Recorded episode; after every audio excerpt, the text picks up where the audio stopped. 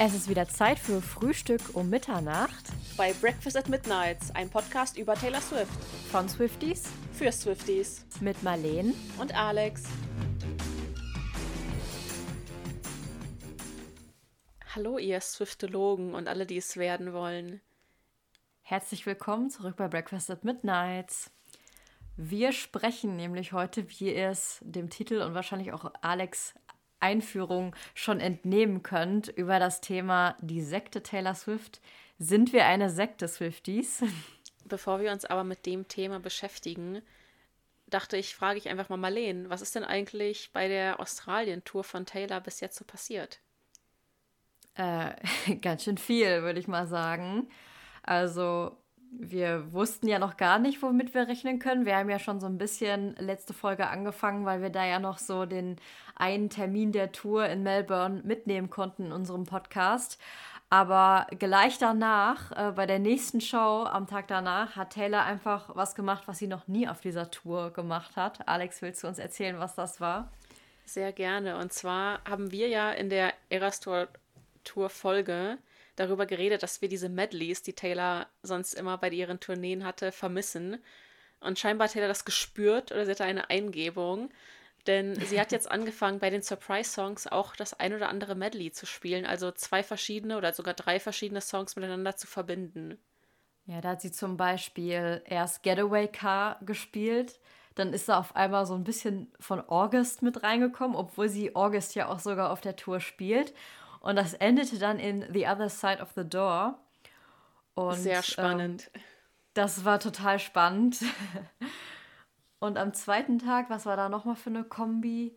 Äh, Come Back, Be Here und Teardrops on My Guitar. Sie hat, Ah, sie hat stimmt. Come Back Be Here und Daylight zusammen gemacht und dann Teardrops on My Guitar auf dem Klavier gespielt. Ja, krass. Also, ähm, ich hatte ja letzte Folge, glaube ich, sogar noch gesagt, dass meine Liste noch safe ist. Aber ich habe jetzt auch The Other Side of the Door und This Is Me Trying verloren. Was ein sehr großer Verlust für mich ist. Ja, wobei Taylor ja mittlerweile auch diese Regel, dass sie jeden Song nur einmal spielt, hat sie gesagt, dass sie das auch brechen wird und dass sie eben auch teilweise einfach einen Song, den sie eigentlich während der Show schon gesungen hat, auch nochmal gerne singen wird. Warum also, nicht, ne? Also jetzt können wir wirklich gar nichts mehr erwarten. Hast du denn irgendwie ein Wunsch-Medley, wenn du jetzt ein oder zwei oder sogar, wenn du jetzt zwei oder drei Songs miteinander verbinden könntest, was würdest du dir da wünschen? Hast du da irgendwie eine Idee? Ach, das ist natürlich so schwer. Also, ich hatte ja auch in der letzten Folge, oder ich weiß nicht, ob ich es dir mal so erzählt habe, dass ich finde, dass Maroon und King of My Heart total Ja, gut das zusammenpassen. viele, ja. Aber das liegt halt auch so an diesen Drums oder diesen Genau. Trommeln. Und das ist halt so als Surprise-Song dann ein bisschen schwierig. Ähm, Also ich kann ja mal sagen, ich finde für mich, Ja, sag du mal. also thematisch, ich habe ja schon gesagt, It's Nice to Have a Friend hätte ich gerne als Surprise-Song. Das in Kombination mit Seven und in Kombination mit Brief vielleicht Oh. noch. Also so Songs über Freundschaft ja, fände ich sehr, sehr spannend. Das ist total spannend. Also ich habe gerade irgendwie so Untouchable im Kopf, aber ich weiß noch nicht, womit ich den gerne mischen möchte. Ja, Untouchable. Vielleicht auch mit Daylight? Ja, das wäre spannend. Oder vielleicht auch mit Long Story Short irgendwie. Weil in Untouchable singt sie ja You're in the Sky oder sowas. Und bei Long Story Short ist ja Like the Comet in the Sky. Also irgendwie so die Verbindung. Auch, ja. Wobei ich, also ich wünsche mir ja auch sehr, sehr gerne Long Story Short und ich überlege schon, mit welchem Song man den Song gut verbinden könnte. Vielleicht mit New Romantics oder so oder mit irgendeinem, oder mit Clean vielleicht auch. Ja, also thematisch, äh, wenn ich die manchmal so Songs zusammenpacke, dann passen die irgendwie so vom Sound nicht. Aber ich meine, Taylor, Mhm. Taylor sich kriegt das hin. Musik aus. Ja, die kriegt das irgendwie hin, denke ich auch. Ähm, pah, das ist natürlich echt alles sehr spannend. Ich fände vielleicht auch irgendwie so Dorothea und The Last Great American Dynasty oder Do Dorothea und The Lucky One. Uh, ja. Ja, das kann ich mir auch gut vorstellen. Also es gibt da auf jeden Fall sehr, sehr viele spannende Ideen. Das ist jetzt gar nicht unsere Frage der Woche, aber wenn ihr jetzt so ein bestimmtes Medley im Kopf habt von Songs, die eurer Meinung nach super gut zusammenpassen, dann könnt ihr uns die trotzdem per E-Mail oder bei Instagram gerne schicken. weil ich auch sehe, dass im Fandom natürlich gerade alle so komplett neu überlegen müssen und auch alle die, die immer raten, welche Songs Taylor denn spielen wird, die haben jetzt total viele neue Möglichkeiten und Optionen. Also da bin ich mal gespannt, Absolut. was so euer Wunsch-Medley wäre. Ich bin jetzt auch gespannt, also wenn ihr jetzt diese Folge hört, dann wisst ihr es schon, ob Taylor in Sydney wieder diese Medleys gespielt hat oder ob sie wieder zurück zu den einzelnen Songs gegangen ist. Das weiß man ja auch noch nicht, ob sie das jetzt immer machen wird. Aber wie Alex ja gerade schon erwähnt hat, die Frage der Woche. Wir haben euch ja gefragt, welche Songs ihr gerne bei eurer Show hören möchtet. Und da schauen wir doch mal nach, was ihr uns da alles so geschickt habt.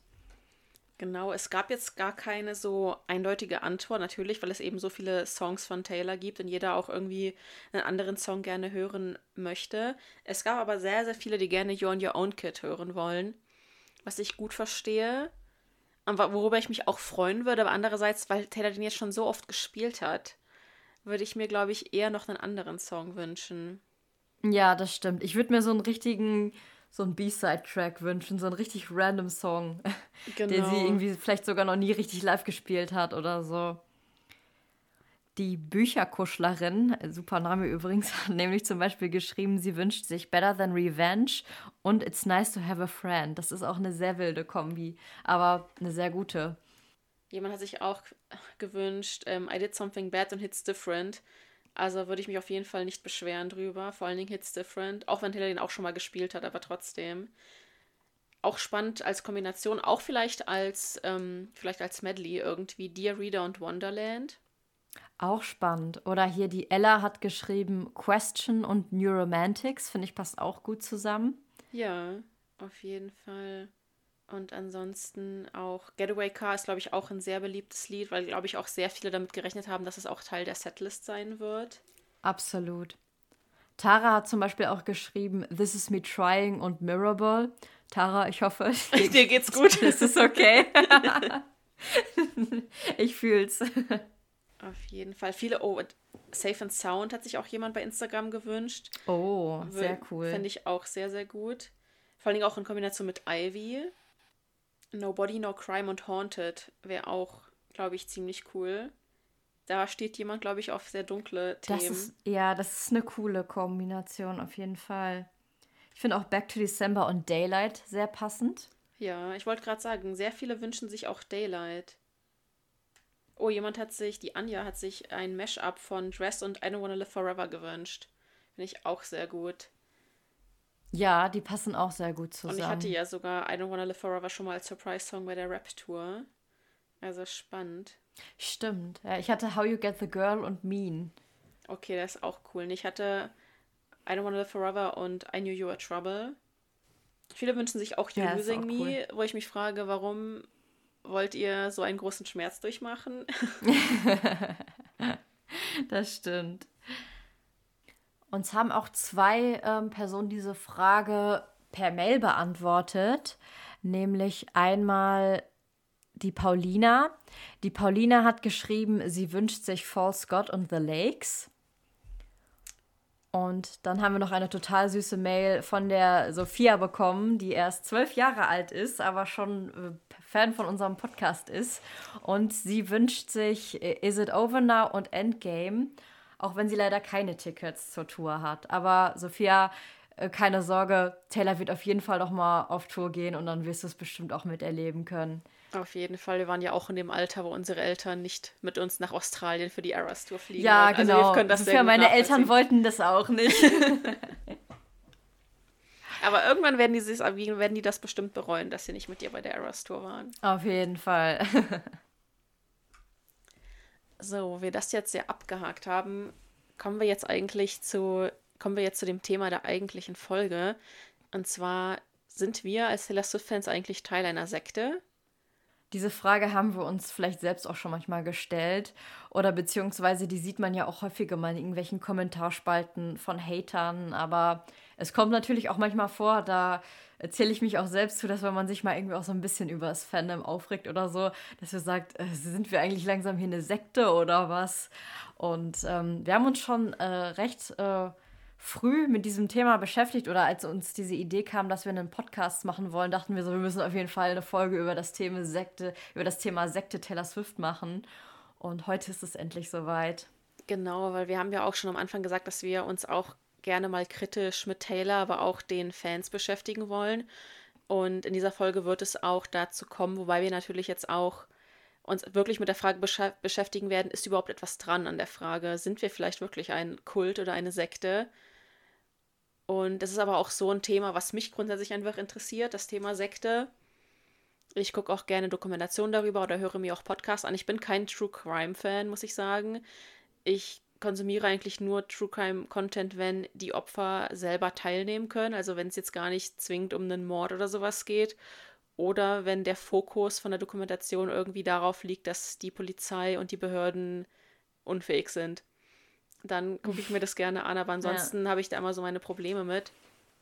Und wenn es aber um Sekten geht, finde ich es immer sehr spannend, vor allen Dingen, weil ich mir aber auch ganz oft denke, ganz ehrlich, das hätte auch ich sein können, wenn Sektenmitglieder so davon erzählen, wie sie da reingerutscht sind und sowas. Also wir wollen auch mit der Folge auf gar keinen Fall Sekten oder sektenähnliche Gruppen verharmlosen oder uns darüber lustig machen oder sowas, auf gar keinen Fall.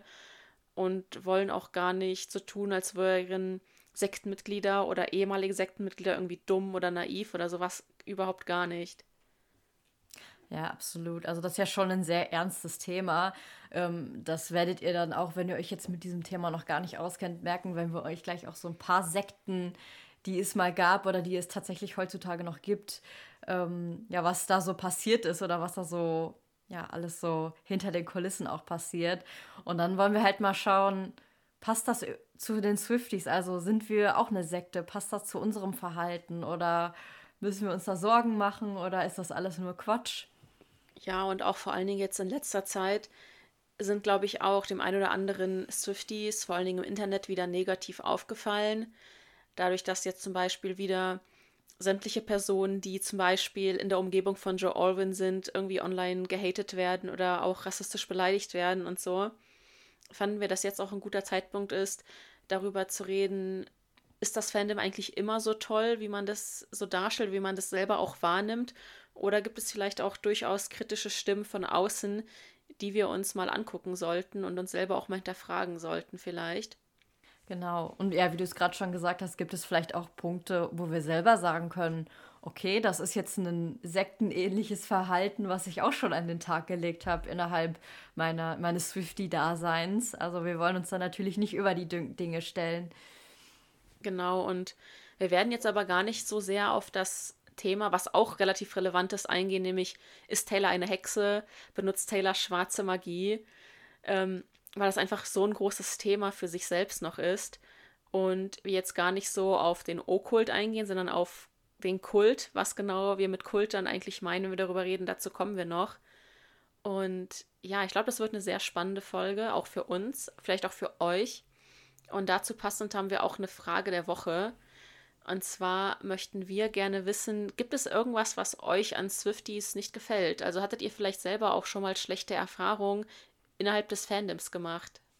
Da ist natürlich verständlich, dass ihr uns diese Frage der Woche nicht unbedingt über diesen Spotify-Button stellen möchtet oder auch über so einen Fragensticker bei Instagram, aber wir sagen euch da auf jeden Fall, wenn ihr uns da was schickt. Ähm, wir würden dann natürlich auch das anonym vorlesen, wenn das für euch in Ordnung ist, oder wir würden es natürlich äh, anonym halten. Und das ist natürlich auch ein Thema, wo man dann vielleicht auch mal ein paar Sachen sagt, die man so eigentlich nicht sagen möchte. Deshalb würden wir da jetzt auch nicht unbedingt Sachen veröffentlichen, wenn ihr sagt, dass das anonym, anonym bleiben soll. Ähm, und wenn ihr, ihr sagt, könnt ihr gerne mit meinem Namen veröffentlichen, dann machen wir es natürlich auch. Aber es ist ja schon ein sensibleres Thema als jetzt so eure Lieblings-Surprise-Songs oder so. Deshalb ist das bei uns auf jeden Fall sicher in sicheren Händen. Ja, und wir finden es auch eben wichtig, auch das Negative mal zu zeigen und nicht so zu tun, als wäre alles so heile Welt, weil es mhm, ist eben nicht so. Genau. Und wir sind ja beide auch schon sehr lange im Fandom aktiv und dementsprechend haben wir, glaube ich, auch schon mal die eine oder andere schlechte Erfahrung gemacht. Hast du irgendwie eine Fall. Story, die dir jetzt so sofort irgendwie einfällt, Marlene?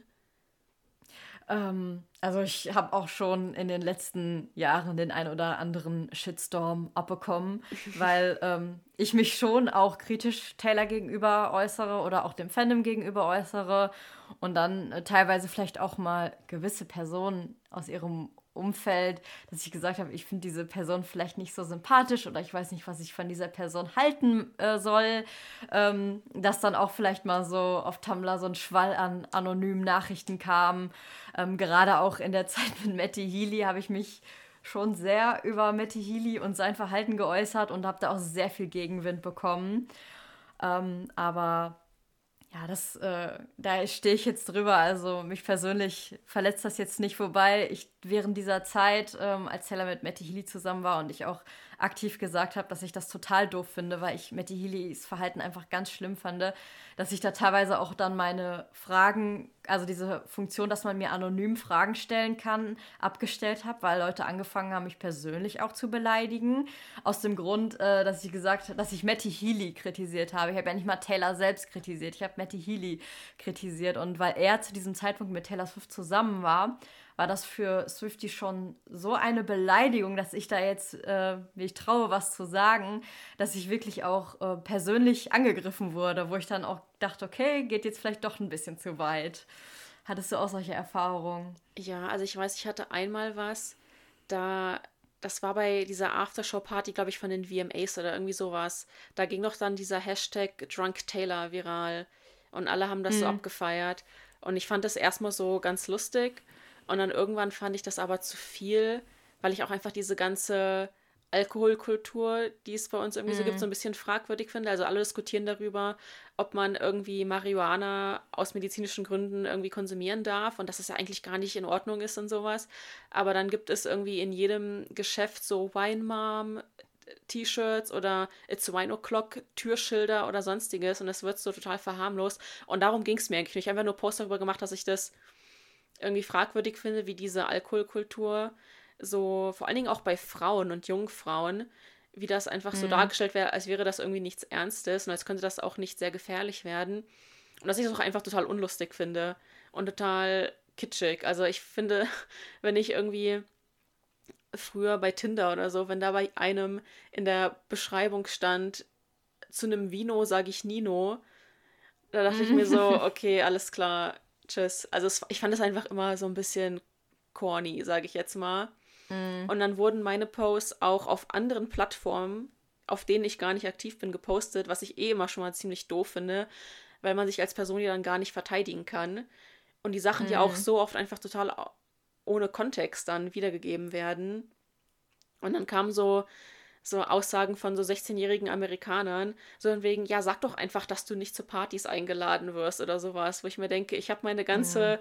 Partyphase schon fast also hinter mir und ich muss mir von Teenagern irgendwie nicht sagen lassen, was normaler Alkoholkonsum ist und nicht. Also es war einfach, es war einfach so unnötig und es wurde halt, wie ja. gesagt, komplett aus dem Kontext gezogen und ja, sowas halt oder auch als ich mal kritisiert, oder ich habe ich hab Taylor gar nicht kritisiert, ich habe Mean bei Instagram geteilt, ähm, als das mit dem Privatjet zum ersten Mal rauskam. Ich weiß gar nicht mehr, was es war. Und dann kam auch viele Nachrichten von wegen, ja, soll Taylor jetzt mit EasyJet fliegen oder so?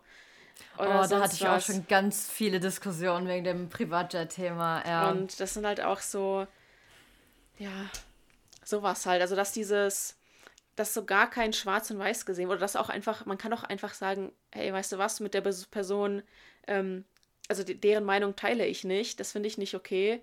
Und so ein, also ich als normaler Mensch, ich scrolle dann entweder weiter oder ich entfolge der Person oder ich blocke die Person. Mhm. Aber ich habe jetzt nicht das Bedürfnis, da irgendwie super lange Nachrichten, Hassnachrichten zu schicken. Oder dann auch sagen, du bist aber dann kein echter Fan oder sowas. Weil Taylor sieht das nicht, dass du die verteidigst. Aber die Person, der du eben diese schlimme Nachricht schickst, die kriegt das eben ab.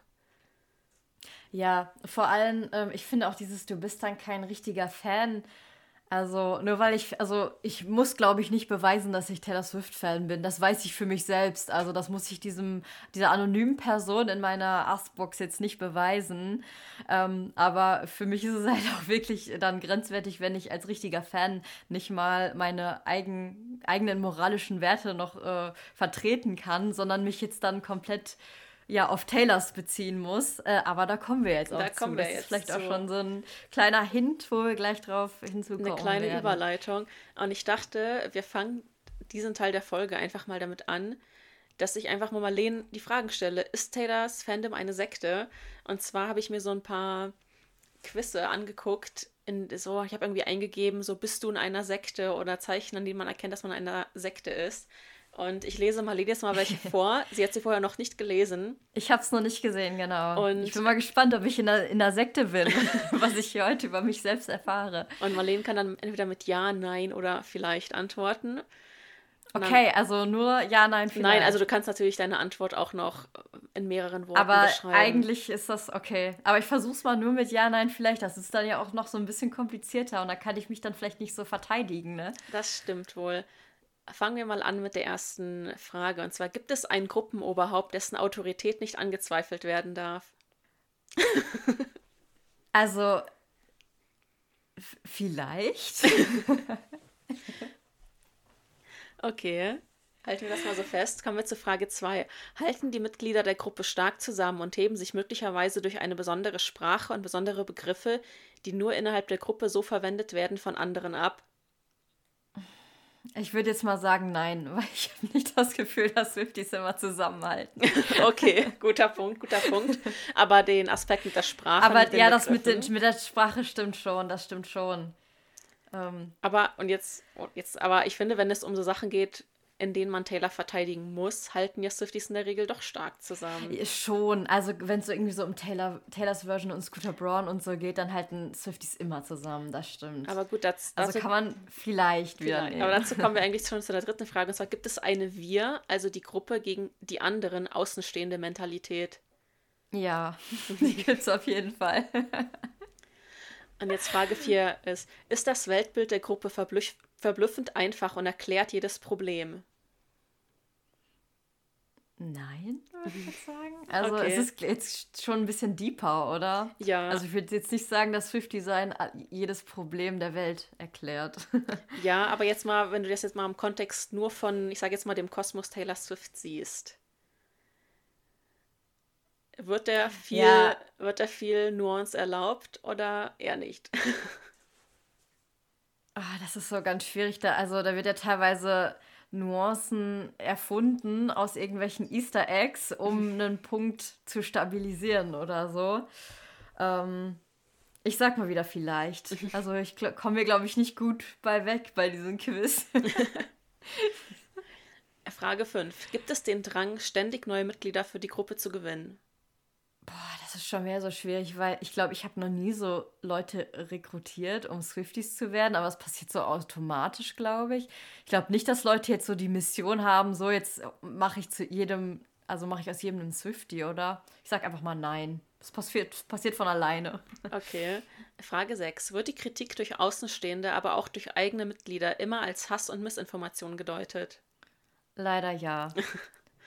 Also, das ist jetzt natürlich sehr Es- pauschal ja. gesagt, aber ich glaube, die Leute von außerhalb haben dieses Gefühl. Ja, das stimmt. Das ist ja immer, wenn mal auch so in anderen Podcasts oder in, keine Ahnung, TV oder wo auch immer, Leute was Kritisches über Taylor Swift sagen, sagen die so, aber liebe Swifties, ich habe nichts gegen Taylor, aber, und das heißt ja schon so, dass sie irgendwie so ein bisschen Ehrfurcht oder Angst vor uns haben. Auf jeden Fall. Kommen wir jetzt zur siebten Frage. Verachtet und verbietet die Gruppe jegliche Kommunikation zu ehemaligen Mitgliedern? Äh, Also ehemalige Mitglieder, es ist ja jetzt schwierig, also es gibt jetzt nicht so Swifty-Aussteiger, also ich denke mal, es gibt Leute, wo das vielleicht einfach so ein bisschen mit der Zeit sich so ein bisschen, die sich so ein bisschen von Taylor gelöst haben, aber ich würde jetzt nicht sagen, dass sie verachtet werden, also klar gibt es natürlich auch so Leute, mit denen Taylor mal befreundet war, mit denen sie jetzt nicht mehr befreundet ist und die dann auch noch eine zentrale ja, eine zentrale Rolle im Fandom spielen. Also wenn man jetzt so Leute so betrachtet, dann vielleicht ja. Das Aber stimmt. jetzt das hatte nicht ich, so- das so hatte ich, Fans. als ich, als ich die Frage aufgeschrieben habe, habe ich das gar nicht so beachtet. Wenn man so überlegt, wie schnell zum Beispiel jemand wie Carly Kloss, das ist jetzt ein extremes Carly Beispiel, Kloss, Joe Alwyn. Ja, auch jemand wie Todrick zum Beispiel. Todrick Hall wurde von allen geliebt Ja. und jetzt wurde der schon länger nicht mehr mit Taylor gesehen. Und jetzt sind, also wenn ich was über ihn lese im Swifty-Fandom, das ist immer so ein bisschen shady. Mm, das stimmt, ja. Genau. Ähm, ja, das ist auch wieder ein Vielleicht. Vielleicht auch wieder ein Vielleicht. Nummer, ich, kommen wir jetzt zur Frage Nummer 8. Muss man Geld für Materialien oder Kurse bezahlen, um Teil der Gruppe sein zu können? Da würde ich sagen, nein. Also klar, es wird einem so suggeriert, dass man schon alle Vinyls und so haben soll, aber du kannst auch Teil der Gruppe sein, wenn du, keine Ahnung, gar nichts besitzt, nur einen TikTok-Account oder einen Spotify-Zugang oder so. Und jetzt zur letzten Frage. Gibt es die Möglichkeit, in der Gruppe aufzusteigen und dem Gruppenoberhaupt näher zu kommen? Ja, das gibt es. Auf jeden Fall. Also da gibt es ja, ich glaube schon, dass so Accounts, die vielleicht irgendwie oft von Taylor Nation äh, irgendwie ähm, Zuspruch bekommen oder auch irgendwie die zu Meet and Greets oder so eingeladen werden, dass das zumindest so, das sind natürlich nicht irgendwie eine höhere Gruppe von Swifties, aber es wird vielleicht teilweise so angesehen. Das würde ich schon sagen. Ja, spannend. Wenn man jetzt nämlich deinen Antworten so zugehört hat, könnte man fast meinen, okay, dann sind Swifties ja absolut eine Sekte. Ja, dazu, also... ja, dazu, dazu muss ich aber auch sagen, ich habe natürlich die Fragen auch extra so formuliert, dass wir da nicht immer klares Nein sagen können. Was nämlich eigentliche Sekten auch noch so sind, darüber sprechen wir jetzt ganz kurz, um eben auch diesen Unterschied zu Sekten und den Swifties zu erklären. Vorerst ähm, möchte ich noch, möchte noch zwei Sachen erwähnen. Und zwar habe ich zur Vorbereitung für diese Folge das Buch Kaltisch von Amanda Montell gelesen. In dem Buch geht es vor allen Dingen um die Sprache, die, die Kults oder auch Sekten eben verwenden. Und wo wir sie eben auch finden, wenn man davon eigentlich, man gar nicht ausgeht, dass das eigentlich eine Sekte ist. Zum Beispiel nennt Amanda das Beispiel so Sportvereine oder sowas wie CrossFit oder wenn man in so eine Kletterhalle geht, dann gibt es da ja auch so so eine kleine Gemeinschaft und so bestimmte Wörter und bestimmte Begriffe, die man nur kennt, wenn man eben Teil davon ist. Und so dieses Verhalten ist dann eben, es ist kaltisch. Also es ist keine Sekte, das ist kein Kalt, mm. aber es ist eben sektenähnlich. Und darum ging es eben um dem Buch und das fand ich sehr spannend ähm, für die Vorbereitung. Und die Autorin Amanda Montell hat auch einen Podcast, der heißt nämlich Sounds Like a Cult. Den hat sie zusammen mit der Moderatorin Isa Medina. Und da gucken sie sich eben auch alle möglichen Gruppierungen, alle möglichen Fandoms an. Es gibt Folgen darüber, ob zum Beispiel K-Pop ein Kult ist oder zum Beispiel Marvel, Disney, aber eben auch so richtige Sekten, mit denen sie sich beschäftigen.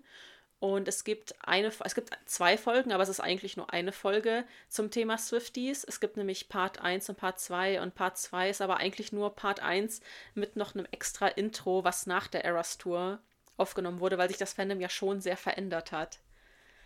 Und das könnt ihr euch gerne mal anhören.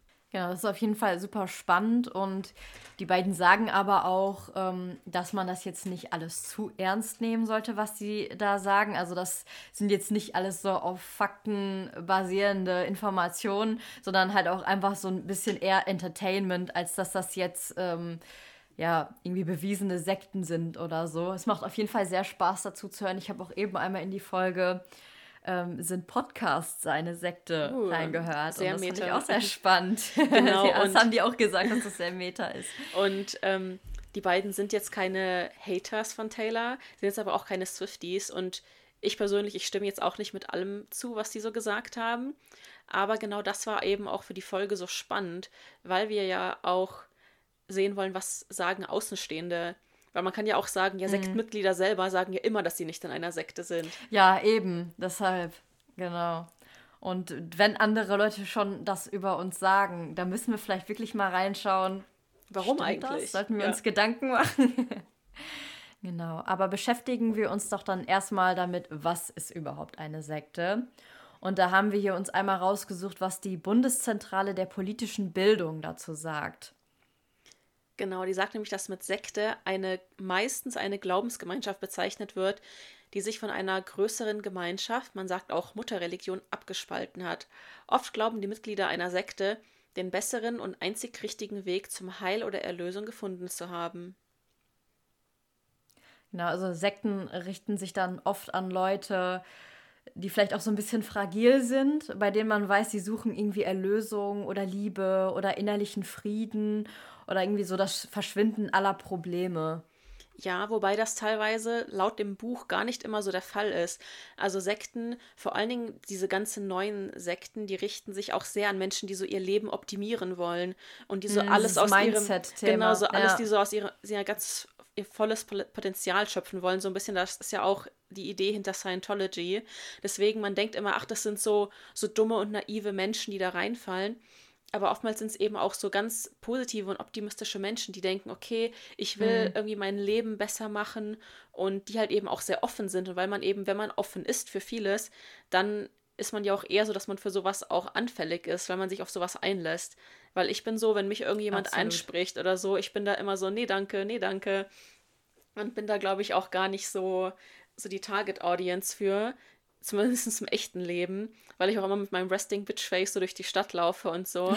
und selbst so ja. die WWF-Leute, die einen da ja so ansprechen und um eine Spende fragen, die sprechen mich mittlerweile gar nicht mehr an. Also. du hast es erreicht. Ich habe es erreicht. Und eine Idee genau. hinter Sekten ist eben auch, dass diese Erlösung ist wirklich nur in dieser Gruppe erreichbar. Zum Beispiel wird nur diese bestimmte religiöse Gruppe oder diese bestimmte Sekte zum Beispiel einen Weltuntergang überstehen und alle anderen werden dann eben sterben. Zum Beispiel die Zeugen Jehovas denken das. Die gehören nämlich zu einer der bekanntesten Sekten, wahrscheinlich bei uns in Deutschland. Genau, auch ich glaube, die bekannteste Sekte auch weltweit ist Scientology. Die kennt man ja auch hauptsächlich da, da ja auch viele Prominente wie Tom Cruise, ähm, Will Smith. Also da sind total viele Prominente in dieser Sekte. Und ähm, auch eine sehr bekannte Sekte ist People's Temple oder auch bekannt als Jonestown, weil da ja auch so eins mit der größten, der, das sogenannte Jonestown-Massaker passiert ist wo dieser Sektenführer Jim Jones es dann geschafft hat, dass über 900 Menschen sich gemeinsam mit ihm, wie er jetzt ums Leben gekommen ist, weiß man nicht, aber dass sie sich gemeinsam mit ihm das Leben genommen haben. Und da sieht man ja, wie viel Einfluss so ein Sektenführer oder generell eine Sekte auch haben kann. Genau, eine andere bekannte Sekte, die jetzt so in den letzten paar Jahren auch sehr viel an Aufmerksamkeit gewonnen hat, war die Sekte Nexium. Also es wird geschrieben N-X-I-V-M. Und es war eine Sekte, die eigentlich angefangen hat als so Self-Help-Group. Also es wurden junge Frauen angesprochen, so im Sinne von, hey, wir helfen dir, irgendwie dein Leben zu verbessern und sowas. Viele junge Schauspielerinnen auch. Und letztendlich wurde es dann zum Sex-Trafficking-Ring. Und die Mitglieder wurden gebrandmarkt. Also es war richtig extrem. Und ich glaube, daran merkt man schon so ein bisschen, passen Swifties dazu? Wahrscheinlich eher weniger. Jetzt beschäftigen wir uns aber auch nochmal, was ist eigentlich der Unterschied zwischen einer Sekte und einem Kult? Also im Englischen spricht man tatsächlich meistens von einem Kult oder eben einem Kult. Und im Deutschen aber meistens nur von einer Sekte. Und laut Wikipedia ist der Unterschied, dass während Sekten, die aus einer bestehenden Religionsorganisation hervorgehen, lange bestehende Glaubensbekenntnisse modifizieren würden, schüfen Kulte völlig neue Glaubenssysteme. Genau, demnach sind Swifties dann ja eher ein Kult weil eine Sekte sich dann ja eher auf so Sachen bezieht wie Christentum, dass daraus dann eine Sekte entsteht. Aber ähm, Swifties sind ja Stand jetzt noch keine Religion, keine offiziell eingetragene Religion. Deshalb würde noch. es, wenn es darunter fallen würde, eher ein Kult sein. Ja, das mit der Definition ist aber auch immer so eine Sache. Also wir werden auch wahrscheinlich immer zwischen Sekte und Kult hin und her huschen. Und oftmals ist ja auch so, dass viele äh, Gruppen, die als Kult gelten, trotzdem irgendwie Inspiration aus der Bibel oder so gezogen haben. Also es ist nicht so ganz schwarz und weiß. Nur damit ihr Bescheid wisst, warum wir auf einmal Kult sagen oder dann doch wieder Sekte. Genau, es gibt ja auch viele Gruppierungen, die irgendwie so daraus äh, geformt sind, dass irgendwie äh, außerirdisches Leben oder ja. Aliens sich irgendwie bei diesen Sektenführern äh, gemeldet haben oder so. Und da finde ich es dann auch schwierig, ist das dann auch eine Sekte oder ein Kult, weil das halt auch irgendwie doch so ein bisschen die Grenzen dann verschwimmen, weil manche dann Jesus als Lösung für alles sehen und manche dann aber irgendwie gar nichts davon. Deshalb nehmen wir das jetzt nicht ganz so bei Wort, was jetzt eine Sekte und was ein Kult ist. Genau, was nämlich auch Sekten und Kulte gemeinsam haben, ist, dass es ein festes Gruppenoberhaupt gibt und die Loyalität zu dieser Person steht über dem Gesetz. Also es wird alles gemacht, was diese Person will, dann wird auch bei Leuten eingebrochen, dann werden Leute auch verletzt oder sogar getötet. Es wär, wird betrogen und geklaut. Also alles, was man eigentlich nicht machen darf laut Gesetz, wird ignoriert, wenn denn das Sektenoberhaupt sagt, ihr macht das jetzt. Genau, also da gibt es da natürlich auch so eine Art Hierarchie. Ganz oben steht das Sektenoberhaupt.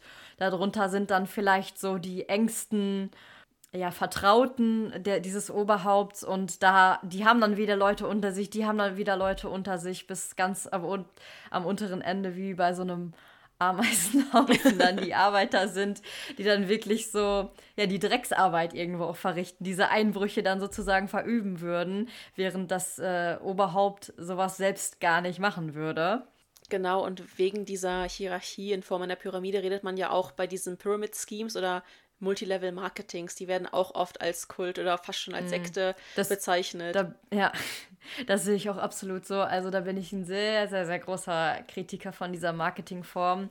Das kennt ihr ja vielleicht auch alle, dass ihr irgendwie so eine Person im Bekanntenkreis hat, die auf einmal anfängt, euch irgendwelche Pülverchen oder so zu verkaufen, weil die gerade da so ein ganz großes neues Geschäft am Laufen haben. Aber eigentlich das will die gar ja nicht nur, dass du die Pulver kaufst, sie will, dass du auch Pulver verkaufst. Ja, ja, genau. Die will, dass du auch in ihre komische, in ihre Familie da reinkommst und dann Teil ihrer Gruppe wirst, weil ähm, weil sie ja dadurch dann mehr Geld verdient. Ja, genau. Also das ist schon sehr fragwürdig und das gibt es aber nicht nur Pulverchen. Ich glaube, das habe ich schon mit allen möglichen ja. Sachen, wurde da schon bei mir versucht, dass es irgendwelche Hautcremes sind oder irgendwelche Kerzen. Staubsauger also, war ja auch früher oder ja, auch, ich glaube, jeder, jeder kennt Tupperware. Tupperware ist ja auch, genau. theoretisch gesehen funktioniert es nach dem gleichen System mittlerweile nicht mehr so, weil man Tupperware ja auch im Geschäft mittlerweile kaufen kann. Aber früher musste man ja zu so Partys gehen, wenn man was wollte. Genau, also beim äh, Pyramidenschema ist es ja auch teilweise so dass, so, dass dieses Produkt, das gibt es irgendwie fast gar nicht oder das bekommen die meisten Leute gar nicht so in die Hand und das, wo wirklich was verkauft wird, das ist halt dieses Multi-Level äh, Multi-Level-Marketing, das nennt man ja auch eher der, den Schneeball, also ja. es immer mehr wird. Genau, und was auch Sekten als auch Kulte zusammen haben, ist, dass sie sehr offen sind für neue Mitglieder, weil ein Teil ihres Systems ist, dass neue Mitglieder bedeuten mehr Geld. Und diese Sekten oder Kulte, die brauchen Geld, vor allem das Sektenoberhaupt.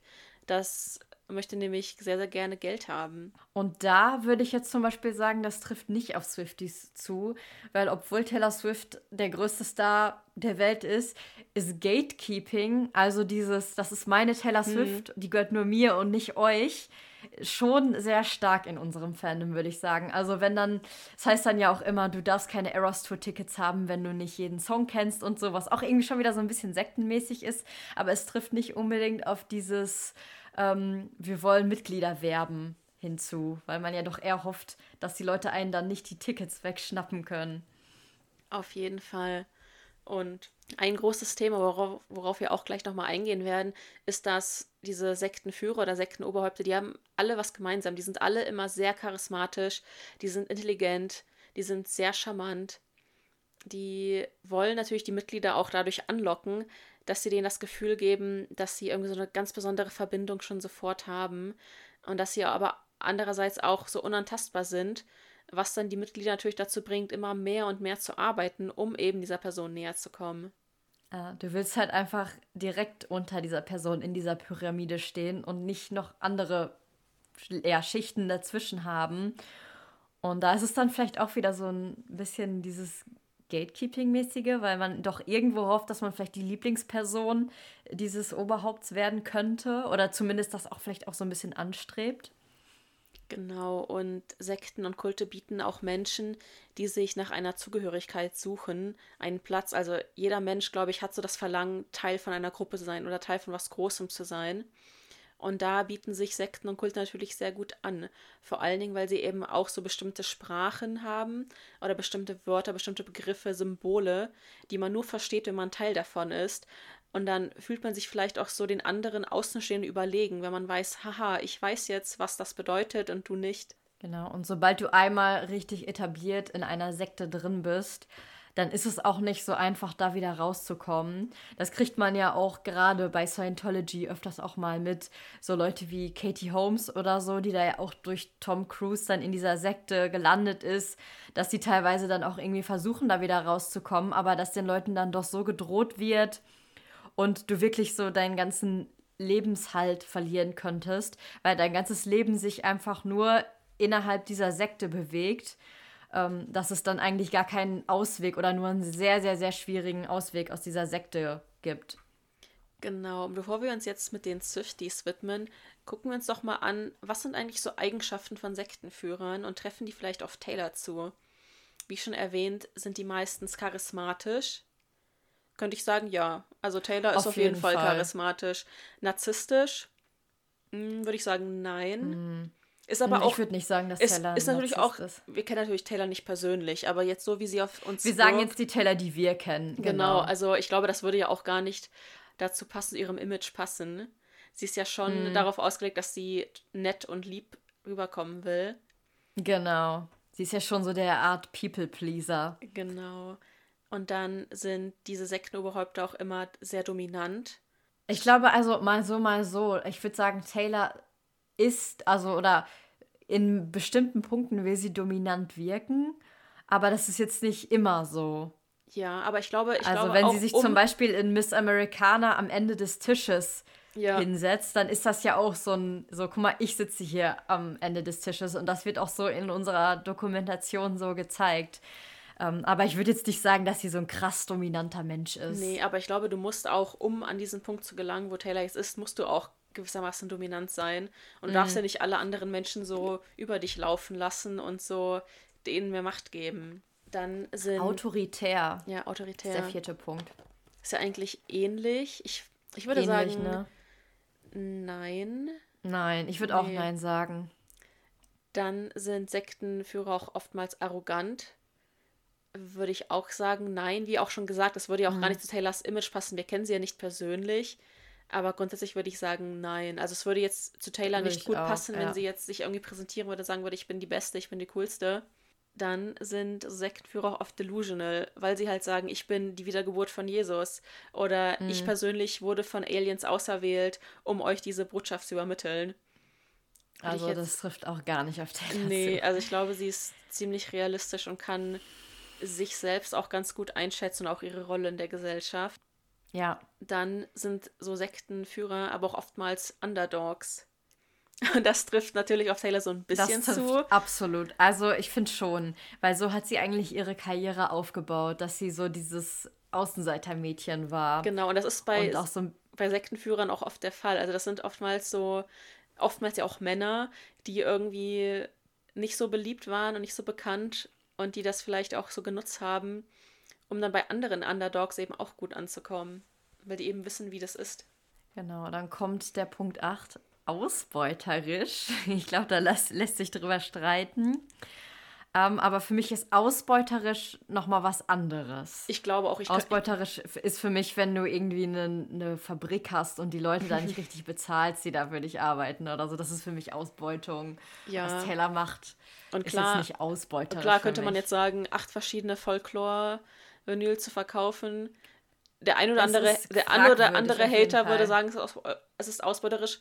Aber Taylor könnte ja so viel mehr Geld machen, wenn sie irgendwie so einen Fanclub starten würde, sowas wie Patreon oder so. Mm. Wo sie sagt, du musst irgendwie pro Monat 10 oder 13 Euro bezahlen, dann kriegst du so exklusive Infos. Und das würden ja alle machen.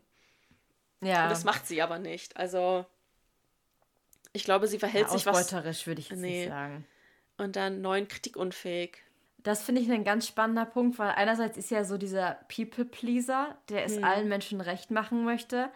Aber andererseits hat sich schon, und da haben wir zwar auch schon mal drüber geredet, ähm, seit dieser ganzen Kanye-Sache auch so teilweise dieses ähm, Narrativ so geöffnet, dass Taylor auch bei Kritik, die vielleicht auch angebracht ist, oder auch ihr Fandom bei Kritik, die angebracht ist, direkt dieses, alle sind immer gegen uns, mhm. alle wollen uns zerstören, ähm, ja, so auflegen. Und ja, also wie vielleicht gesagt, schon ein bisschen. So ein bisschen. Es ist natürlich so ein bisschen schwer zu beurteilen, weil wir Taylor eben nicht ja, persönlich kennen. Wir wissen jetzt eben. nicht, wissen jetzt nicht, wie oft sie vielleicht im Studio steht und irgendwie einen Song spielt und dann Aaron sagt, nee, Taylor, das ist nicht gut und Taylor sagt, mhm. okay, mhm. super, dann versuchen wir es irgendwie anders. Das wissen wir jetzt nicht.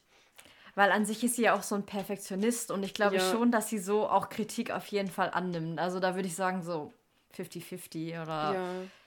ja. Kommt wahrscheinlich auch von Kontext Kommt immer auf die Situation an, ja. ja, genau.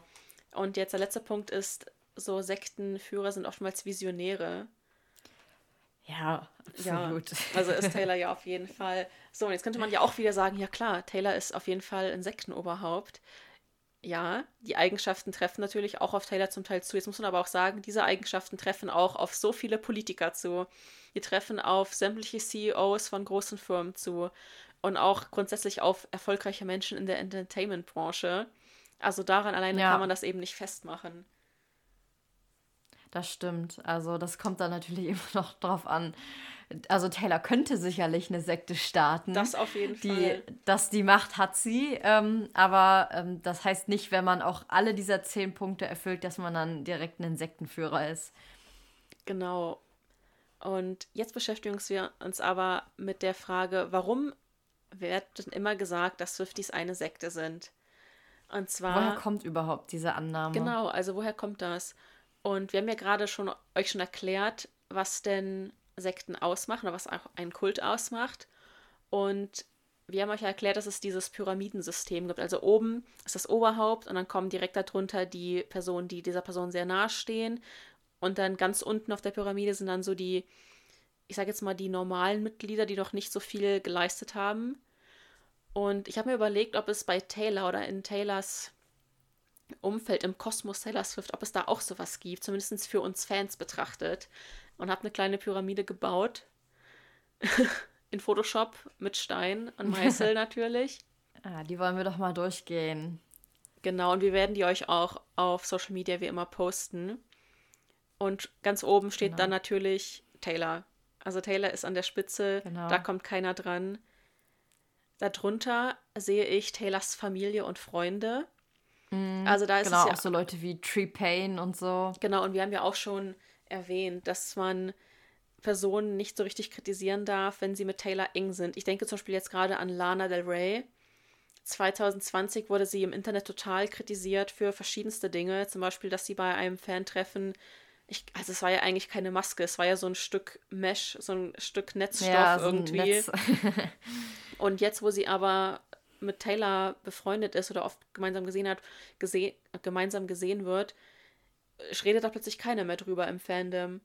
Ja, das stimmt. Aber ich würde auch so zum Beispiel sagen, Travis Kelsey, dass wenn da auch mal ähm, vielleicht was gesagt wird, was jetzt nicht unbedingt so in diese Traumbeziehung reinspielt, dass dann da auch gleich ein Aufschrei ist von wegen, ah, du gönnst Taylor kein Glück, nur weil jemand vielleicht Travis Kelsey irgendwie sein, äh, sein Verhalten nicht so sympathisch fand oder findet oder so. Ja, also da wird auch gar kein, keine Nuance zugelassen. Also es ist entweder schwarz oder es ist weiß und dazwischen gibt es nichts. Ja. Kommen wir dann zu dem nächsten Pyramidenfeld, nämlich Taylor Nation. Da ist es schon so, dass Fans das durchaus, diese Institution Taylor Nation durchaus kritisieren dürfen. Mhm. Aber öffentlich also so bei Twitter wird sich dann trotzdem wieder eingeschleimt. Also man wird es wird dann gesagt, oh, Taylor Nation, irgendwie der Merch ist zu teuer oder auch einfach der Support, wenn man irgendwie Probleme hat mit seinen Fanartikeln, ist gar nicht gut. Oder auch so einige Tweets, ich weiß, es ging irgendwie mal darum, dass da Taylor Nation getweetet, so kauft jetzt irgendwie euch die Evermore CD für 5 Euro oder sowas. Und dann hat jemand geschrieben, Taylor Nation, ich habe kein Geld. Und dann meinten die halt nur so, ja, der Download kostet nur 89 Cent. Also für sowas, ja. für sowas also darf man sie schon... auch schon kritisieren. Aber es ist auch oft so, dass wenn äh, Swifties, die, die jetzt Taylor nicht kritisieren, aber eigentlich einen Grund haben, um Taylor zu kritisieren, das dann immer auf Taylor Nation schieben. Hm. Also das ist auch immer ganz spannend. Also eigentlich ist Taylor immer so diese Visionärin, die sich das alles ausdenkt und diese, der Mastermind hinter den Sachen ist. Aber wenn dann mal irgendwie was nicht so gut gefällt oder den Fans dann irgendwie doch nicht so passt, dann war das nicht Taylor, sondern Taylor Nation und Taylor selbst hat da überhaupt kein Wort mitzureden und musste das Gefühl unterschreiben oder so. Genau, es ist Also da wird das dann auch gerne mal so ein bisschen so umgedreht. Genau, es sind immer Taylor Nation oder Taylors Team. Und ich mir denke, wer sitzt denn bitte oben an Taylors Team. Es ist Taylor selbst. Also das ist nicht so, dass Also, ja. ihre Mutter Taylor da zu irgendwas zwingt. Ja, wenn was ganz Positives ist, dann ist das immer alles allein Taylors Idee gewesen. Aber wenn dann was Negatives ist, dann wurde Taylor dazu gezwungen und wollte das wahrscheinlich auch gar nicht. Aber der böse Kapitalismus hat sie dazu gezwungen. Genau, dann dient nämlich Taylor Nation oder eben Taylors Team als Prügelknabe sozusagen. Genau, das ist die so ein bisschen. Aber ähm, wenn ein Album-Release ist und die eine Listening-Party machen, dann ähm, werden die Kuchen gebacken und die T-Shirts angezogen und dann werden Fotos gemacht. Für Taylor Nation, genau. Dann würde ich sagen, unter Taylor Nation kommen bekannte Fan-Accounts. Und ich glaube, das ist auch nochmal so ein ganz spezielles Thema, was auch vielleicht für jeden gar nicht so relevant sein wird, weil es sich da auch von Social Media Plattform zu Social Media Plattform auch unterscheidet. Aber ich finde schon bei Twitter, Instagram, Tumblr merkt man schon, dass Fans, die eine große Followeranzahl haben und die Taylor vielleicht auch schon treffen konnten, dass die immer so ein bisschen als, ich jetzt nicht sagen, wichtiger angesehen werden, aber es ist fast so, als das, was die sagen, da muss schon eher was dran sein, weil die kennen Taylor ja, die durften Taylor das ja wird treffen. eher geglaubt, Genau. genau. ja. Und das wird teilweise auch, teilweise werden dann auch deren Worte wie so Gospel angenommen und das stimmt dann auch. Also wenn jetzt jemand mit 100 Followern sagt, hey, ich glaube, der Song ist über dies und jenes, dann ist das okay. Aber wenn jetzt jemand mit 50.000 Followern sagt, hey, ich glaube, Taylor hat den Song über das und das geschrieben, dann wird das sofort so aufgenommen, als wäre das ein Fakt und auch so weitergetragen. Und dann darf man da teilweise oder- auch gar nichts gegen sagen, weil teilweise haben ja dann auch so bekannte Fan-Accounts selber schon Fans. Was ja teilweise sehr creepy. Also einerseits ist es ja cool, vor allen Dingen, wenn es Fans sind, die ja auch künstlerisch irgendwie was machen. Wenn dann da gesagt wird, hey, ich liebe deine Kreation, deswegen bin ich Fan von dir. Aber teilweise sind es ja auch nur so Update-Accounts, die ja trotzdem total viel Arbeit und so reinstecken, die aber dann trotzdem so angehimmelt werden. Einfach nur, weil sie eine große Followeranzahl haben und weil eine hohe Followeranzahl bedeutet, man hat Recht. Ja, oder tatsächlich wirklich, weil die irgendwie bei Secret Sessions oder so waren. Und da kann ich ja sagen, ich war ja jetzt auch selber bei Secret Sessions. Und ich bekomme das auch mit, dass da teilweise dann auch so ein bisschen das so verkauft wird, als wäre man wirklich so richtig dicke mit Taylor.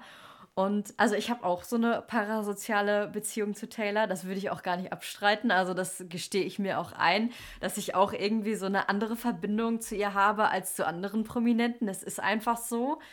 Ähm, kann man sich auch drüber streiten, ob das toxisch oder nicht ist. Aber ähm, natürlich haben auch Secret Sessioner keine freundschaftliche Verbindung so jetzt richtig gesehen mit Taylor. Also ich kenne Taylor genauso wenig wie ihr alle. Ähm, und das wird dann vielleicht auch manchmal so ein bisschen so die Leute, die Taylor getroffen haben oder so, dass die vielleicht auch Taylors Gefühle besser einordnen können oder so. Und das ist natürlich nicht der Fall. Also wir kennen Taylor genauso wenig wie jeder andere Fan auch. Genau, und dann in der vorletzten Kategorie habe ich jetzt mal normale, in Klammern, Swifties hingeschrieben. Also das sind Swifties, die bei Social Media sehr aktiv sind. Das sind die, die zu ganz vielen Konzerten gehen, die jeden Song von Taylor kennen, aber jetzt vielleicht bei Social Media eben nicht so bekannt sind. Und darunter kommen dann aber so Leute, die ich als Casual-Fans bezeichnen würde oder, ich weiß nicht, im Fandom wurden die auch gerne als Locals bezeichnet. Genau, Locals, der Begriff stammt so ein bisschen davon, wenn ein Konzert stattfindet und wir sagen jetzt mal, jemand wohnt in München und sieht, ach cool, guck mal, diese Woche kommt Taylor Swift, da kenne ich äh, fünf Lieder von Red und äh, sieben Lieder von äh, Speak Now oder Speak Now ist vielleicht ein schlechtes Beispiel, sieben Lieder von Reputation und eins von Midnights, da gehe ich doch mal gerne hin, dann singe ich bei meinen fünf Liedern da mit und genieße trotzdem die Show. Und da wird sich so als normaler Swifty auch gerne mal so ein bisschen drüber gestellt, weil ich kenne sogar It's Nice to Have a Friend und nicht nur Cruel Summer von Lover sozusagen. Genau, und wir haben das auch schon erwähnt, aber ich glaube auch ein Grund, warum so viele das Fandom als Sekte ansehen oder auch als Kult ist, weil viele auch einfach Angst haben vor diesem Einfluss oder vor der Macht, die Swifties mittlerweile haben. man kriegt es ja total oft mit, dass jemand irgendwie was Negatives über Taylor sagt und sofort sind da hunderte bis tausende Swifties auf Twitter in den Replies, die sagen, du bist schlimm, bring dich um, du bist ein Loser, du kannst nichts und so weiter. Ich meine, das haben ja wir selbst als riesige Swifties schon erfahren. Und wie es dann wirklich Leuten geht, die vielleicht wirklich öffentlich gesagt haben, ich bin überhaupt kein Taylor Swift-Fan und ich finde das und das doof. Da wurden wirklich dann Adressen geleakt, da wurden Familienmitglieder herausgefunden, da wurden ja wirklich Todesdrohung oder irgendwie die Arbeitgeber benachrichtigt oder so. Und ähm, dann kann ich natürlich verstehen, dass Leute sagen, die sind verrückt das ist eine Sekte, die, ich habe Angst vor dem, man darf ja nicht mal mehr irgendwie Kritik äußern. Ja, weil Taylors Fans, die haben zwar auch großen negativen Einfluss, indem sie eben Leute bedrohen und sonstiges, aber sie haben ja auch großen Einfluss, wenn es darum geht, bestimmte Sachen zu verändern. Zum Beispiel war es jetzt auch in Australien wieder so, dass gesagt worden ist, dass Freundschaftsarmbänder nur mit reingenommen werden dürfen in die Venue, wenn man sie an den Armen trägt. Und das machen ja ganz viele Fans, haben ja die Armbänder an so Duschvor, an so Duschringen oder sowas von so Duschvorhängen, damit man die eben nicht alle am Arm tragen muss und einfacher tauschen kann. Dann hieß es erstmal, nee, das darf man nicht, ist verboten. Und ein paar Stunden später haben sie die Regel dann aber wieder geändert, weil natürlich alle Swifties dieser Venue E-Mails mhm. geschrieben haben, die haben da angerufen, die haben gesagt, das geht nicht, ihr dürft uns das nicht verbieten.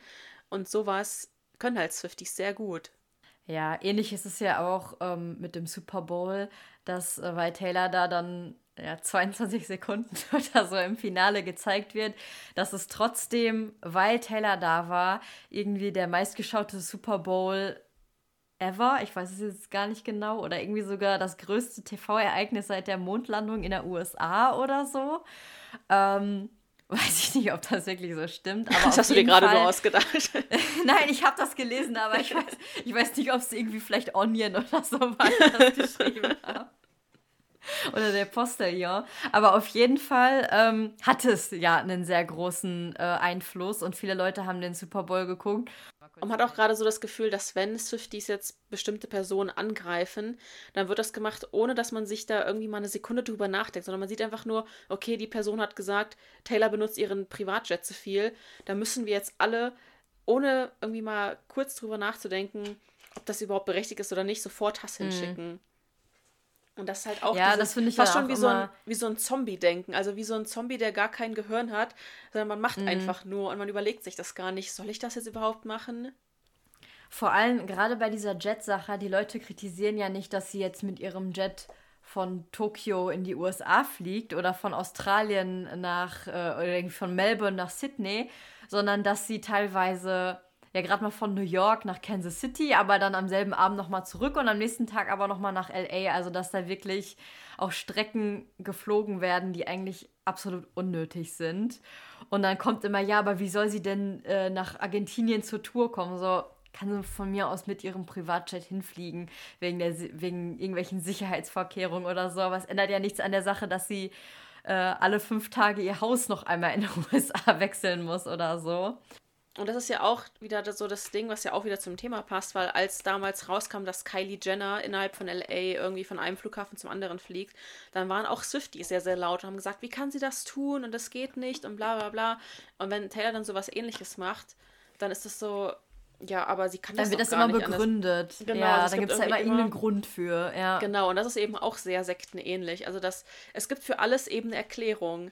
Also alles kann irgendwie wegargumentiert werden aber auch so wegargumentiert von wegen, äh, aber das ist doch klar, dass du bist so dumm, dass du nicht mal diesen genau. Zusammenhang verstehst. Und ja, das haben wir auch schon angesprochen, aber es ist so, was Taylor sagt, stimmt und alles andere ist falsch. Teilweise auch nicht nur, was Taylor sagt, sondern auch, was eben bestimmte Fans sagen. Und es ist halt auch wie so ein Herdendenken. Also, ohne jetzt so zu klingen wie so ein Boomer, der sagt, ihr seid alles Schafe und so. Aber teilweise kommt es halt so rüber, dass so eine Person sagt was und dann wird das blind geglaubt, es wird nicht irgendwie recherchiert oder sonst was. Und natürlich kommt das auch da, dadurch, dass Swifties einfach so einen großen Beschützerinstinkt für Taylor haben und sagen, ich muss Taylor beschützen vor diesen ganzen bösen Personen und sowas, wo man sich eigentlich denkt, eigentlich nicht. Also eigentlich, ich denke nicht, dass Taylor ansonsten selber auf Twitter mit irgendwelchen Leuten kämpfen würde, in DMs mhm. oder so. Also das spielt natürlich auch herein, dass sie durch, also während ihrer gesamten Karriere auch diese Kanye West-Vorfälle hatte, schon recht früh mit, ähm, mit den VMAs und dann später nochmal mit dem Phone Call, dann die Scooter Braun-Sache, wo auch ich dann teilweise so einen Beschützerinstinkt für Taylor bekomme und denke, ihr wurde jetzt schon so oft Unrecht getan, was hat die Welt gegen sie? Das empfinde ich dann auch manchmal so und habe dann so auch dieses Gefühl, dass ich sie verteidigen muss. Aber da wird dann mancher, manchmal auch so die Grenze ähm, irgendwie, also geht dann so ein bisschen verloren, ob ich sie jetzt wirklich in jedem Fall verteidigen muss und ob wirklich jede Kritik ähnlich wie diese Cancel-Aktion von 2016 ist. Oder ob wir nicht sagen können, okay, diese Kritik kann ich jetzt ignorieren, weil das eh, dieser Tweet hätte vielleicht 50 Likes und drei Replies bekommen, aber weil wir jetzt alle darauf reagieren, geht der auch erst viral. Genau, und bei Sekten ist es ja auch so, dass wenn zum Beispiel kritisiert wird, so, ja, Scientology ist schlecht, dann heißt es natürlich innerhalb so, ja, die wollen gar nicht, dass du dich verbesserst. So, wenn deine Mutter sagt, du sollst aussteigen, dann macht sie das nur, weil sie dich eigentlich hasst und weil sie neidisch ist. Und es wird so alles, wie, es wird so alles wegdiskutiert auf eine Art und Weise, wo du eigentlich, also es gibt für alles ein Argument und das war's dann. Und ähnlich ist es bei Taylor auch so, dass jegliche Kritik wird von einigen Fans sofort als sexistisch abgestempelt. Mm. Wenn es von einem Mann kommt, ist es immer sexistisch. Wenn es von einer Frau kommt, dann ist es. Ähm, Kein Girls Girl. Genau, dann ist es ähm, Internalized Misogyny. Also. Und dann ist es auch egal. Und wenn es eine non-binary Person ist, dann ähm, wird es einfach ignoriert, weil, weil man da eben nichts dazu sagen kann. Und das ist halt so eine ähnliche Art und Weise zu argumentieren, wie es eben auch in Sekten gemacht wird. Und eine andere Sache, die wir auch schon angesprochen haben, ist, dass in bestimmten, dass Insekten gibt es eben so bestimmte Sprachen, bestimmte Begriffe, die eben so verwendet werden, um eben auch so dieses Gefühl der Gemeinsamkeit zu vermitteln.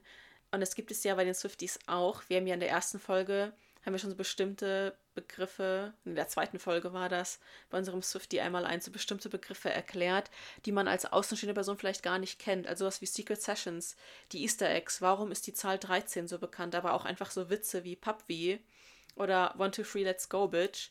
Und das Spannende daran ist, in so Sekten gibt es auch manchmal so Chants und auch so, dass so gemeinsam so bestimmte Sachen gesagt werden. Und ich oder kann auch sowas schon, wie No, It's Becky oder Yes Whale. Genau. Und ich kann schon verstehen, wenn man so von außen, wenn man so zwei Hardcore-Swifties zuhört, dass man sich so denkt, so was? Oder wenn man sich halt so ein Video, oder sich halt so ein Video anguckt von Want to Free Let's Go Bitch und sich so denkt, was war denn das jetzt? Also warum haben die das jetzt gemacht? Von wo kommt mm. das? Ja, das stimmt. Und ähnlich ist es dann auch so wie diese sogenannten Pilgerstätten, haben wir es jetzt mal genannt. Ganz äh, präsent ist dann natürlich die Cornelia Street, die eigentlich wahrscheinlich durchgehend von Swifties belagert wird, die da dann den Song Cornelia Street singen, obwohl Taylor da, ich glaube, seit 2019, 16, ich weiß nicht mal wann, nicht mehr lebt. Und ähm, wo auch zum Beispiel Blumen abgelebt wo abgelegt wurden, als Joe und Taylor sich getrennt haben, was ich extrem unangenehm finde. Ja. Ähm, aber ich sage jetzt mal, also würde ich jetzt in New York sein, dann würde ich vielleicht auch mal durch die Cornelia Street gehen, weil ich es schon auch iconic finde. Ich würde da jetzt nicht das Haus belagern und da singen und so, aber es hat ja auch irgendwie so einen Hintergrund, warum das auch so eine Pilgerstätte ist, sage ich jetzt mal. Genauso wie dieses Café in Paris aus dem Begin Again Musikvideo oder dieser Kebab-Laden in London, wo sie das Endgame-Musikvideo ähm, gedreht hat. Und zum Beispiel, da gibt es ja auch diese Brücke. Da haben wir damals, als ich hier mhm. in London mit Freundinnen war, auch ein Foto gemacht, wo Taylor im Musikvideo auf dieser Brücke steht. Genau, und ich weiß jetzt nicht, ob es Leute gibt, die wirklich nur aufgrund dieser Pilgerstätte jetzt in diese Städte reisen würden. Also ich würde jetzt nicht nach Paris fahren, nur um in dieses Café zu gehen. Aber Eben. Genau. deswegen ist es ja auch so, wenn ich, ich schon mal da bin, dann gucke ich mir das an. Eben. Aber es ist jetzt nicht so, dass ich sage, einmal im Leben muss ich. Das ist jetzt nicht das Mecker. Genau, genau, das ist jetzt genau. nicht wortwörtlich das Mecker.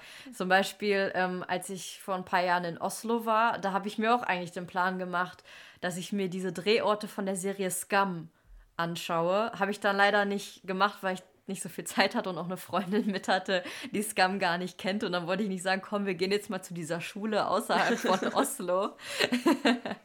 und ähm, Aber da, auch da im Fandom merke ich, dass viele Leute sich dann diese Drehorte oder so anschauen.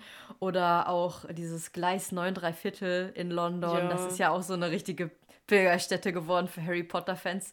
Wozu ich auch sagen kann, Harry Potter-Fans ist auch ein gutes Beispiel, wo man sagen können, dass die Sekten ähnliches Verhalten haben. Wo ich das aber, glaube ich, so noch nie gehört habe, oder? Na, ich glaube, also in dem Podcast, den wir erwähnt haben, haben die, glaube ich, auch bestimmt schon mal eine Folge dazu gemacht. Bestimmt, es gibt, auch, es gibt ja. auch ein Video von Curtis Connor dazu. Also, das ist auch, glaube ich, nochmal ein ganz großes ja, Thema. Curtis Connor ist Connor eh sehr gute Videos, kann ich nur empfehlen.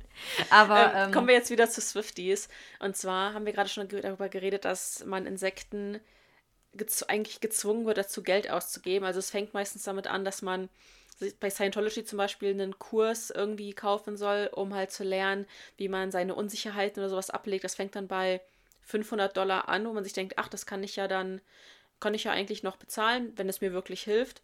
Und desto höher man aber auch steigen will, desto mehr muss man ausgeben für diese einzelnen Sessions und sowas, die man da macht.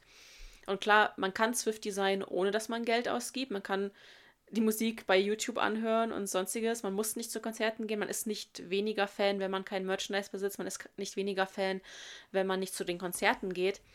Aber ich finde schon, dass gerade durch Taylor Nation, die ja sehr, sehr viel mit Fans interagieren, die eben zeigen, dass sie sich ganz viel Merch bestellt haben, entsteht so ein kleiner Druck, dass man sich denkt, ach verdammt, wenn ich mir jetzt vielleicht auch Merch bestelle und ein Foto damit mache und das poste, dann sieht Taylor Nation das und dann liken die das und dann darf ich vielleicht doch Taylor treffen oder so.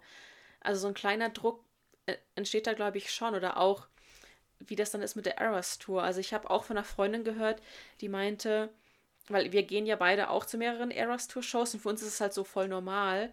Und dann meinte meine Freundin so, ja, irgendwie hat man so den Druck, wenn man so echter Swifty sein will und als echter Swifty gelten will, und nicht nur so normaler Fan sein will, dann muss man ja zumindest in zwei Shows gehen, weil ansonsten ist man ja nur so ein Fake-Fan. Und das stimmt natürlich gar nicht. Ja. Aber ich kann schon verstehen, woher dieser Druck kommt.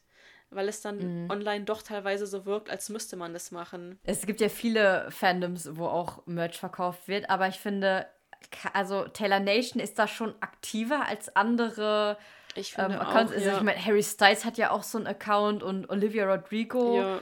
Und die sind nicht so aktiv wie Taylor Nation. Also, dass die sich so etabliert haben wie Taylor Nation, würde ich jetzt so mal sagen. Oder ich weiß nicht, ob das jetzt nur so meine, mein Eindruck ist, aber nee, ich glaube nicht, so. dass also, Leute ausrasten, wenn die irgendwie vom Harry Potter-Account einen einen Like bekommen oder so. Ja, hoffentlich nicht, weil wir sind keine Harry Potter Stands mehr. Aber, oder waren es teilweise auch nicht. Ähm, ich war es noch nie. ich auch nicht. nee, aber ähm, ja, man, man sehnt sich ja nach Aufmerksamkeit, weil man eben von Taylor, beziehungsweise von Taylor Nation, die ja so uns dann am nächsten sind, gesehen werden will. Oder auch viele schreiben ja auch den Tänzerinnen und Tänzern von Taylor an, die bei der Tour dabei sind und freuen sich auch mega darüber, weil das ja Personen sind, die Taylor nahestehen. Und wenn die dann Taylor nahestehen, dann kommt man damit ja Taylor selbst nochmal so ein bisschen näher. Mhm.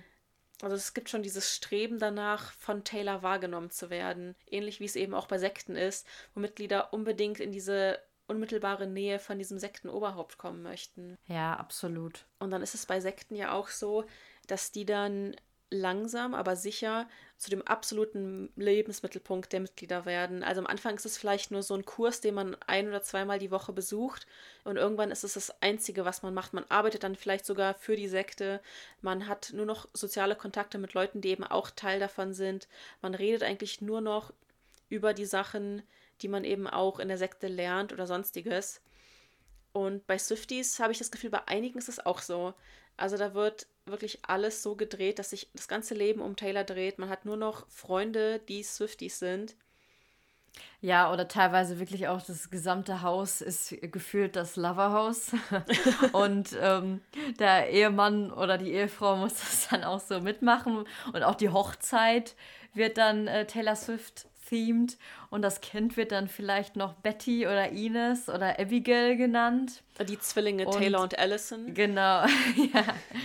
Also das kriegt man ja auch teilweise mit, dass so sich wirklich alles um Taylor dreht und dass die gesamte Garderobe von Menschen ja wirklich nur noch aus Merchandise besteht teilweise. Oder wie äh, du das, glaube ich, auch in der Weihnachtsfolge einmal ähm, erzählt hast, dass eine Frau ihr Gästezimmer äh, passend zum so Song Christmas Tree Farm dekoriert hat und da Kinderbilder von Taylor in, ihrer, ja, in ihrem Gästezimmer aufgehangen hat, wo man dann ja auch so ein bisschen denkt, bisschen zu viel parasoziale Beziehung vielleicht. Ein bisschen zu viel. Und dann ist es auch so, dass Insekten und den Kulten, da wird natürlich sehr viel gelesen. Es gibt ja auch, wenn es jetzt ein Kult ist, der nicht auf einer Religion basiert, dann gibt es trotzdem bestimmte Schriften und bestimmte Lehrbücher, die man eben lernen muss, die man studieren muss. Und teilweise machen das Swifties ja auch mit Taylor Songtexten.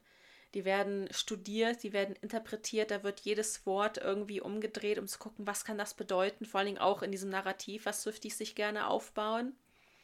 Und da hat man das Gefühl, man muss so wie so ein Student, setzt man sich hin, man macht Genius auf, guckt sich Taylors Lyrics an und schreibt sich erstmal alles auf, was einem dazu so einfällt und teilt das dann auch mit seinen Swiftie-Freunden. Ja, oder zum Beispiel auch sowas wie All Too Well, das wird ja auch so als die Bibel der Swifties hm. Äh, bezeichnet oder so. Genau, und das haben wir gerade auch schon mal erwähnt, aber das eben so was, was Taylor sagt natürlich, aber was auch so bestimmte Fan-Accounts vielleicht von sich geben oder auch Taylor Nation, das wird wie Gospel angesehen. Das ist wie so ein Wort Gottes, was dieser Person persönlich gegeben wurde. Und deswegen muss man das auch so annehmen, man muss es so glauben, man muss es auch an andere weitergeben, gefühlt. Und das ist so ein Punkt, da mhm. verstehe ich auch, warum das für Außenstehende so ist. Also, hä, warum, warum glaubst du das denn jetzt? Ja, weil die Person das gesagt hat. Und die Person durfte Taylor treffen und deswegen stimmt das. Oder Taylor Nation sagt das, deswegen ist es wahr. Und wenn man sich jetzt das alles so anhört, könnte man sagen, okay, auf jeden Fall eine Sekte, auf jeden Fall ein Kult. Ja, also da haben wir gerade, glaube ich, äh, nur bewiesen, dass wir eine Sekte sind. Jetzt kommen wir natürlich aber, aber, zu den Argumenten. Das ist natürlich nicht unser Fazit. Das ist, das genau. ist nicht unser Fazit. Wir kommen jetzt nämlich zu den Argumenten, die dagegen sprechen, dass Swifties ein Kult sind. Und Marlene hat es gerade schon erwähnt, es gibt sehr, sehr viele Fans, die sich auch durchaus kritisch äußern, die auch nicht jeden Song gut finden, die auch offen sagen, hey, der Merch-Drop ist echt hässlich. Oder die auch sagen, so, ich liebe Taylor, aber ich muss jetzt auch nicht zum Konzert gehen, weil mir das irgendwie nicht so zusagt oder so. Und da finde ich sogar eine ganz äh, spannende Entwicklung. Ähm, das habe ich so ein bisschen, so ich sag mal, vor diesem Eras Tour Hype äh, miterlebt, dass teilweise auch, wenn jetzt, äh, wir sagen jetzt mal die Fans, die so in dieser, in dieser höheren Ebene waren, äh, die vielleicht größere Accounts haben oder so, dass die dann auch gerne mal, ich sag jetzt mal wirklich so ein bisschen Taylor gehatet haben, was dann so ein bisschen edgy rüberkam, was dann mhm. aber auch wieder cool war. Was dann, okay, die haben jetzt 30.000 Follower und wenn die jetzt irgendwie sagen, Taylor war drunk, als sie das und das geschrieben hat, weil das so schlecht ist, so dann so, ist das schon so ein bisschen edgy, deshalb finden wir das jetzt auch mal so. Das war genau, schon so eine andere und die, und die dürfen das aber auch und die dürfen das aber auch sagen, weil sie eben in dieser höheren Spalte diese, sind. Diese Position haben, genau. genau, ja. Und teilweise hat man das auch das Gefühl, dass diese Fans, die eben, ich sage jetzt mal, einen größeren Input auch haben, einen größeren Effekt auf andere, dass die aber auch so das Gefühl haben, sie müssen sich jetzt vielleicht auch kritisch äußern, weil sie ja so eine Spokesperson sind. Oder so eine Spokesperson, mm, ja. so. Was ja auch grundsätzlich erstmal nicht schlimm ist, zu sagen, hey, ich habe so eine große Followerzahl, ich habe irgendwie so viel Aufmerksamkeit, ich nutze das ja, jetzt auch, absolut. um zu sagen, hey, das war nicht cool von Taylor. Mhm. Aber es sollte halt einfach wirklich so sein. Und ich glaube, es ist halt auch bei vielen. Viele denken halt auch wirklich so, dass man hat eine Meinung, manchmal trifft die mit dem, was das Fandom sagt, überein und manchmal eben nicht, aber man sollte halt immer zu seiner Meinung stehen, außer wenn man wirklich durch überzeugende Argumente von der anderen Sache überzeugt wird und sich da auf gar keinen Fall auch irgendwie klein machen lassen nur, oder denken, okay, jetzt denken alle das, ich denke aber eigentlich das. Ähm, das sollte eigentlich da auch allen bewusst sein und ich glaube aber, dass ein Großteil auch so denkt. Das ist genau. halt wieder dieses Beispiel, dass diese negative kleine Masse einfach immer so raussticht. Auf jeden Fall. Und Marlena hat es auch gerade auch schon erwähnt. Es, ich kenne auch Swifties, die sich auch durchaus kritisch über Taylor geäußert haben, die trotzdem zu Secret Sessions eingeladen worden sind und wo Taylor auch so den gesagt hat, ich stalke deinen Blog irgendwie jeden Tag. Die dann dachten so, verdammt, dann hat sie ja auch die ganz negativen Sachen gesehen. Aber scheinbar hat Taylor damit ja kein großes Problem, wenn es stimmt dass sie den Blog halt wirklich gestalkt hat. Deswegen sollte man sich da nicht so fertig machen lassen. Und weil es eben auch, es gibt ja auch einfach die Art von Post teilweise so von wegen, alle Leute, die irgendwie den Song Me nicht gut finden, verstehen keinen Spaß oder wollen Taylor nicht glücklich hören oder sowas.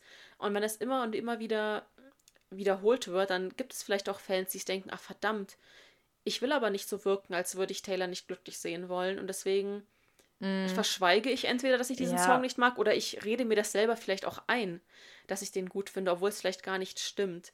Das stimmt. Und es ist halt auch so, es ist ja auch ein Unterschied, ob du sagst, ach, der Song Me, irgendwie, der gefällt mir halt einfach nicht so gut wie die restlichen Songs von Taylor. Oder wenn du sagst, äh, hat jemand Taylor ins Hirn geschissen, als sie den Song geschrieben hat. Also das, ist, also das eine ist gemein ja. und das muss nicht sein und das andere ist halt einfach deine persönliche Empfindung, die dir dann auch keiner absprechen kann oder so. Ja, und es ist auch, aber auch im Großteil ist es aber auch so, dass man durchaus sagen kann, hey, Lover ist irgendwie das Album, was ich am wenigsten mag von Taylor. Und dann gibt es immer welche, die sagen, bist du blöd. Aber letztendlich kannst du deine Meinung haben und irgendein Album muss ja immer unten stehen, wenn man eben versucht, die Alben von Taylor ja. zu ranken. Also und, und das darf man auch durchaus sagen. Und dann gibt es auch in der Regel eigentlich kein großes, also weil die meisten meinen das, wenn sie das, wenn sie dann sowas sagen wie, du hast keinen Geschmack, das ist auch oftmals einfach ein Scherz, weil man das ja dann selber dann ja, vielleicht genau. auch das seinen ich auch Freunden sagt. Ja, dass man dann auch irgendwie so, wie, was du rankst, äh, Evermore als letztes, bist du eigentlich bekloppt und das und man das halt dann so, sich halt so gegenseitig so neckt oder so. Da hatten wir auch früher auf Tumblr manchmal so, so Abende, wo wir dann immer so random Sachen gepostet haben, wie so, äh, wenn ich ganz ehrlich bin, ich mag das und das so gar nicht so mhm. gerne. Und dann haben wir uns natürlich extra so ein bisschen extrem darüber empört und so. Und das ist halt aber alles nur so Fun and Games. genau, und wir haben es ja eigentlich schon gesagt, wir sind, es ist keine Sekte, es ist kein Kult, aber natürlich zeigen wir sektenähnliches Verhalten. Das ist aber nichts, was nur Swifties machen. Das zeigen auch andere Fans. Das zeigen aber auch, wie wir schon erwähnt haben, zum Beispiel so Multilevel-Marketings. Aber auch beim Sport sieht man das, aber auch in Familien teilweise. Also zum Beispiel das, dass man so eine eigene Sprache hat.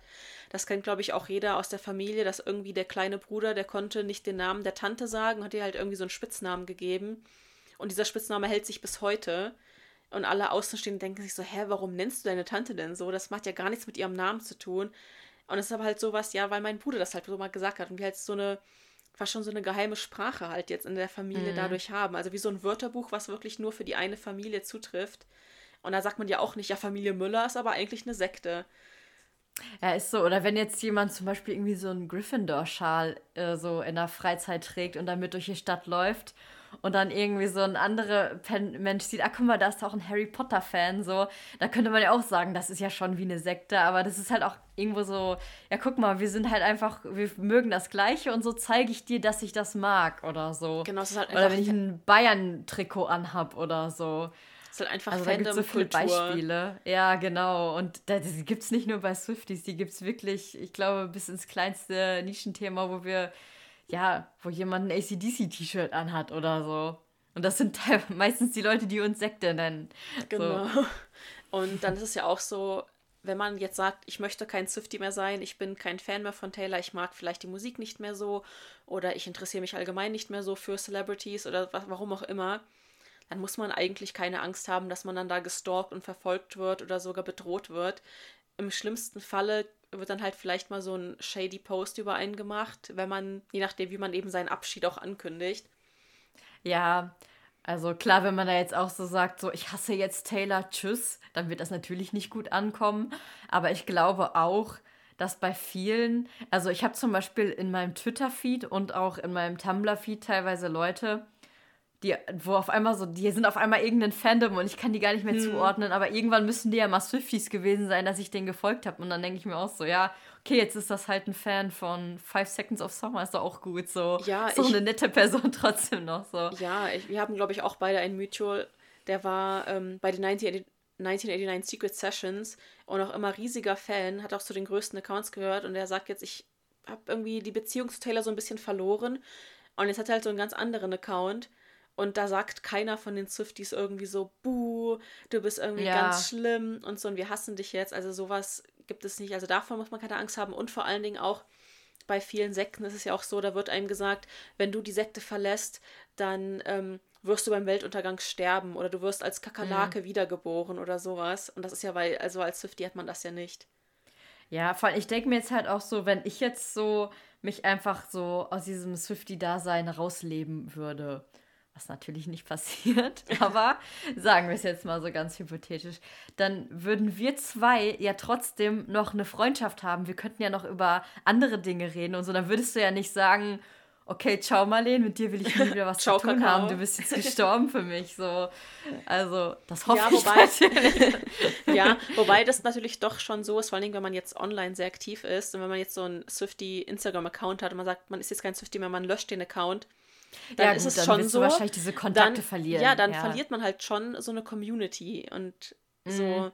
Also das glaube ich, das, das ist halt stimmt. schon, also ich glaube, das ist so das Schlimmste, was einem passiert, wenn man sagt, ich will jetzt kein Swifty mehr sein, dass man eben gegebenenfalls diese Freunde verliert, mit denen man wirklich nur über Taylor redet, dass die dann halt mhm. so wegfallen. Oder selbst auch bei uns beiden, wir wären auf jeden Fall noch Freunde, aber klar, Taylor ist halt so das Fundament unserer Freundschaft. Das, verbindet, ja, da, da, das genau. verbindet uns. Und wenn wir jetzt, wenn einer von uns sagen würde, ich interessiere mich nicht mehr für Taylor, dann hätten wir natürlich auch noch andere Gesprächsthemen. Aber im ersten Moment wäre es halt komisch.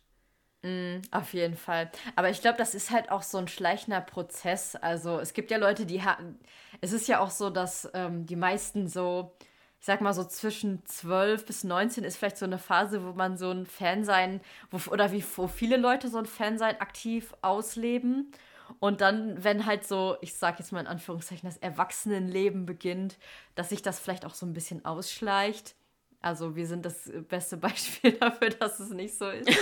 ähm, aber ich glaube, so bei vielen Leuten ist das so, dass du gerade halt in dieser Teenagerphase so Fan bist und dann irgendwann interessierst du dich vielleicht noch dafür, aber es ist jetzt nicht mehr so zentral in deinem Ja, man hat Leben. ja auch vielleicht teilweise einfach gar nicht mehr so die Zeit dafür, das jetzt ja, die Priorität genau. des Lebens zu machen. Kinder und so und dann ähm, hörst du halt irgendwie Paw Patrol Soundtrack oder so statt Taylor Swift. Aber ich glaube nicht, dass diese, also ich glaube, das ist ja nicht so, bei der Sekte ist das ja so, du willst daraus fliehen, genau. weil du dich da irgendwie eingeengt fühlst oder weil du dir das alles Angst macht und du da unterdrückt wirst und ich glaube, das sind ja nur ganz wenig Beispiele, wo Swifties sagen, so, ich muss jetzt hier raus äh, und verlasse jetzt so in der Flucht. Ja, also was halt, also, also das habe ich zwar auch schon mitbekommen, dass jemand halt sehr gehatet wurde im Fandom, und hat die Person halt einfach den Account gelöscht und war aber trotzdem noch Fan von Taylor. Also die war ja dann nicht ja, mehr nicht Swifty, also, sondern die war halt einfach nur von diesem speziellen, in dieser speziellen Blase, in der sie sich befunden hat, halt einfach dann raus. Aber auch das kannst du ja machen. Ja, also ich äh, kenne das auch, dass ich manchmal äh, so auch schon mal das Gefühl hatte, ähm, ich liebe zwar Taylor über alles, aber ich fühle mich gerade nicht so wohl im Fandom, weil irgendwie alle gerade eine andere Meinung haben als ich. Aber ähm, deshalb würde ich jetzt nicht so schlagartig das Fandom verlassen, aber dass man sich dann vielleicht auch mal eine Zeit lang irgendwie nicht so wohl gefühlt hat oder sich ein bisschen distanziert hat und dann aber irgendwann halt so ein bisschen wieder reingekommen ist oder so. Aber inzwischen ist das ja auch so groß, dass man auch so seine Gruppen hat. Also es gibt ja die, also die Tumblr-Swifties, die TikTok-Swifties, die Twitter-Swifties, die Cupcake-Swifties, die Swifties, die sich gar nicht mit diesen ganzen Social Media Plattformen beschäftigen. Und deshalb findet man, glaube ich, immer auch so ein bisschen so seine Ecke, wo man sich am wohlsten fühlt und hat dann auch gar nicht so dieses Gefühl, dass man irgendwie so fehl am Platz ist oder so. Genau. Und dann wird ja auch oftmals werden ja dann zum Beispiel diese Chants von den Eras Tour Shows gezeigt als Beweis dafür, dass wir ein, eine Sekte sind oder sowas. Aber so dieses gemeinsame Singen ist einfach Teil unserer Kultur. Das haben Menschen schon immer geliebt. Das macht man ja sogar ja. im Kindergarten, wenn, bevor es Essen gibt. Da sagen ja alle immer gemeinsam irgendwie so einen Spruch und sowas.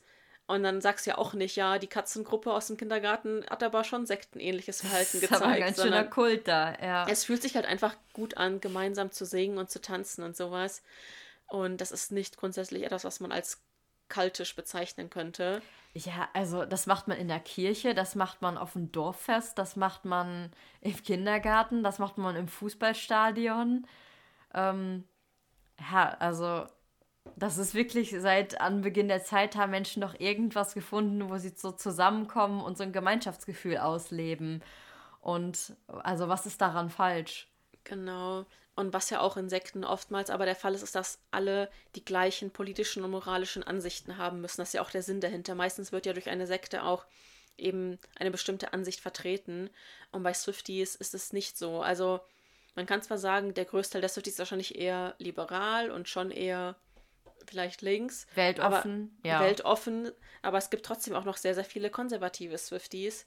Und das Fandom ist dementsprechend eben schon sehr divers und es gibt auch von Taylor, klar, die hat ihre Meinung zu bestimmten Themen natürlich geäußert, aber sie hat jetzt nicht gesagt, wenn du irgendwie denkst, dass dies und jenes, dann darfst du nicht mehr mein Fan sein, auch wenn sie es vielleicht hätte machen können. Aber, oder vielleicht auch sogar mhm. sollen. Aber trotzdem ist es ja, ja nicht so, dass alle Fans immer genau das Gleiche denken. Also es gibt so viele verschiedene Meinungen, alleine schon darüber, welches Album Taylors Bestes ist. Ja, und gerade weil sie auch so viele verschiedene Alben hat und so viele verschiedene Arten von Musik. Also sagen wir jetzt mal, hätte sie nur so Songs wie You Need to Calm Down, dann wäre das Fandom vielleicht auch nochmal anders aufgebaut. Aber da sie ja gerade auch so diese Roots in dieser Country-Musik hat und so und bis wirklich in alle Sparten dann reingeht, ist das wirklich auch ein sehr diverses Fandom und das sich wahrscheinlich auch nicht immer politisch einer Ansicht ist oder so. Ähm, Genau, und dazu kommen ja. wir auch schon zum nächsten Punkt. Es kann auch, also, wenn du dich als Sektmitglied kritisch äußerst, dann wirst du ja auch sehr kritisiert und teilweise ja auch dann, ähm, also ausgestoßen fast schon. Und das ist in Taylors Fandom ja nicht so. Also, du kannst, jeder kann Fan von Taylor werden, haben wir auch schon erwähnt. Auch wenn das Fandom es nicht allen immer einfach macht, weil es eben auch immer wieder Fälle von Rassismus und Homophobie gibt. Aber grundsätzlich ist es nicht so, dass es jetzt den Prototypen Swifty gibt und alle anderen dürfen nicht Teil davon sein. Ja, vor allem, ähm, selbst sollte dich das Fandom ausstoßen, du dürftest ja trotzdem noch Taylors Musik hören und Taylor würde dich auch bei ihrer Tour willkommen heißen. Also ähm, es ist ja auch im Sinne einmal die, der Marke Taylor Swift, dass so viele Leute wie möglich diese halt auch konsumieren. Aber auch, ich glaube, Taylor selbst würde jetzt auch nie sagen, dich finde ich doof, weil du mal das und das gesagt hast. Du darfst nie wieder was von mir konsumieren. Genau, ist ja eigentlich und eher das, das wäre ja bei einer Sekte andersrum, genau, ja. Ja, und es ist auch so, klar gibt es manchmal Verhalten von Zwiftig, wo, wo man sich denkt, okay, das ist cringe und das ist vielleicht auch peinlich. Aber nur weil etwas peinlich ist, ist es nicht gleich kultisch. Und es ist nicht gleich, hat das nicht irgendwas mit einer Sekte zu tun. Wenn Swifties ja. irgendwie im Kino zusammen zu Willow im Kreis tanzen, dann kann man sagen, das ist jetzt vielleicht ein bisschen viel, aber dann heißt das nicht, dass die jetzt in diesem Moment gleich den Teufel beschwören oder sowas. Und dann ist es ja auch so, dass was innerhalb von Sekten passiert, das wird ja meistens geheim gehalten. Also es gibt ja sehr, sehr wenig Informationen tatsächlich darüber, was vor allen Dingen auch so in diesen oberen Etagen von Scientology zum Beispiel passiert, weil man ja gar nicht will, dass die anderen Menschen außerhalb das erfahren. Und bei Swifties ist es also ist es halt nicht so. Also man kann zwar versuchen, bestimmte Begriffe zu gatekeepen, aber es funktioniert einfach nicht, weil Taylor die bekannteste Person der Welt ist momentan. Ja, also es ist alles so transparent, was in diesem genau, Fandom es ist so alles passiert. total transparent und es ist zwar jetzt nicht so, dass man unbedingt versucht, neue Mitglieder für sich, zu, also für das Fandom zu gewinnen, aber ich glaube trotzdem gibt es immer mal wieder, dass die sagen, so ja, meine Freundin war immer nur so Fan von so Shake It Off, aber jetzt hat sie sich auch Evermore komplett angehört und kommt auch mit zur Eras Tour. Also Swifties im Allgemeinen sind, glaube ich, sehr willkommen und teilen auch gerne ihr Wissen, so wie wir jetzt zum Beispiel, was sie haben. Und sagen jetzt nicht, nee, ich erzähl dir nicht, was äh, diese Secret Message bedeutet, weil du bist kein echter Fan. Also sowas gibt es eigentlich sehr, sehr selten. Ja, das stimmt. Also ähm die meisten wollen ja auch eigentlich eher, dass so viele Menschen wie möglich Fans von Taylor sind, weil wir eben miterlebt haben, wie das ist, wenn die ganze Welt Taylor hasst. Und dann wollen eben will man ja als Swifty eigentlich eher, dass alle positiv über sie denken, damit das einem selber eben auch nicht so wehtut, damit man nicht diesen Beschützerinstinkt irgendwie haben muss. Ja, und es ist ja auch so, man freut sich ja auch, wenn man dann irgendwie mit jemandem darüber sprechen kann und so. Und du würdest ja vielleicht sogar irgendwie, keine Ahnung, in einer Warteschlange bei äh, einem anderen Konzert oder im mhm. Wartezimmer mhm. oder wo auch immer, vielleicht mit jemandem sprechen, wo du siehst, so, guck mal, die hat irgendwie den Taylor Swift Cardigan an oder so. Da würdest du ja nicht denken, oh, guck mal, ein geheimes Mitglied meiner Sekte, sondern, ah cool, was ist wohl ihr Lieblingsalbum? Wenn, ich kann sie ja mal fragen, wenn ich jetzt so eine extrovertierte Person bin oder so. Da würde man sich ja nicht irgendwie so geheime Blicke zuwerfen und sich denken, keiner weiß, in welcher Sekte wir sind, weil jeder weiß, dass das Swifties sind, wenn man Taylor Swift auf dem Oberteil hat. Genau. Und damit kommen wir eigentlich auch schon zu unserem Resümee. Wir haben es ja eigentlich schon gesagt. Nein, das Taylor Swift Fandom ist keine Sekte, es ist kein Kult. Es zeigt zwar sektenähnliches Verhalten, wie wir aber auch schon erklärt haben, das ist, es kommt so oft vor und ihr könnt euch ja auch mal selber überlegen, habt ihr das vielleicht bei euch in der Umgebung? Gibt es vielleicht zum Beispiel eine Theater-AG oder sowas, wo schon so ganz bestimmte Begriffe benutzt werden und wo vielleicht so der Direktor ange angehimmelt wird oder sowas und man versucht dir möglichst nahe zu kommen. Also es ist, glaube ich, auch ganz normal, dieses Streben, dass man irgendwie mit der coolen Person, die irgendwie ganz oben in der Hierarchie steht, dass man der so nahe kommen will. Und das muss nicht immer bedeuten, dass man Teil einer Sekte ist. Es wird halt sehr gerne so als äh, Kritikpunkt benutzt, dass wenn man sagt, äh, Swifty sind ja eine Sekte und alle Mitglieder sind brainwashed, einfach nur weil man nicht ähm, zugeben will, dass äh, oder es nicht versteht, dass manche Leute halt einen anderen Geschmack haben als man selbst. Also, wenn du irgendwie in der Tuner-Szene bist und den ganzen Tag über Autos redest, dann verstehst du vielleicht nicht, warum man sich für, keine Ahnung, All Too Well 10-Minute-Version interessiert. Andersrum verstehen die Swifties dann teilweise nicht, warum man in der Tuner-Szene ist. Und dann zu sagen, die sind alle brainwashed, nur wenn man selbst das nicht versteht, ist halt auch, äh, ja, dumm. Ja, ist einfach richtig unnötig. Und das war auch in dem Buch Kalte schon ein richtig gutes Zitat.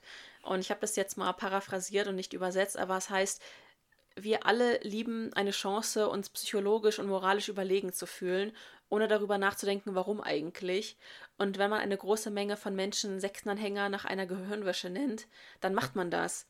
Also man sagt, man zeigt mit dem Finger und sagt, haha, ihr seid alle dumm, und man muss aber selber dann gar nicht sich fragen, okay, warum eigentlich? So, weil man das gar nicht so beweisen, warum genau, die Leute man, dumm sind. Genau, ja. weil vor allen Dingen, wenn man auch sagt, du bist einfach in der Sekte und brainwashed, dann lässt das ja auch gar keine Diskussion mehr zu, weil du ja sagst, wenn du brainwashed bist, dann weißt du es ja einfach gar nicht. Dann kannst du ja auch gar nicht mir irgendwas entgegnen, was mich umstimmen könnte. Und ich glaube, dass es einfach in unserer Gesellschaft allgemein so ist, dass es so bestimmte Personengruppen gibt, die einfach alles gerne kritisieren, was sie eben selber nicht verstehen, was sie selber nicht gerne machen. Vor allen Dingen eben auch so Hobbys, vor allen Dingen auch Hobbys von Mädchen und Frauen. Und das wird alles immer sofort als peinlich oder als cringe abgestempelt. Zum Beispiel, wenn man jetzt K-Pop-Fan ist oder wenn man auch einfach nur großer Fan von Katzen ist.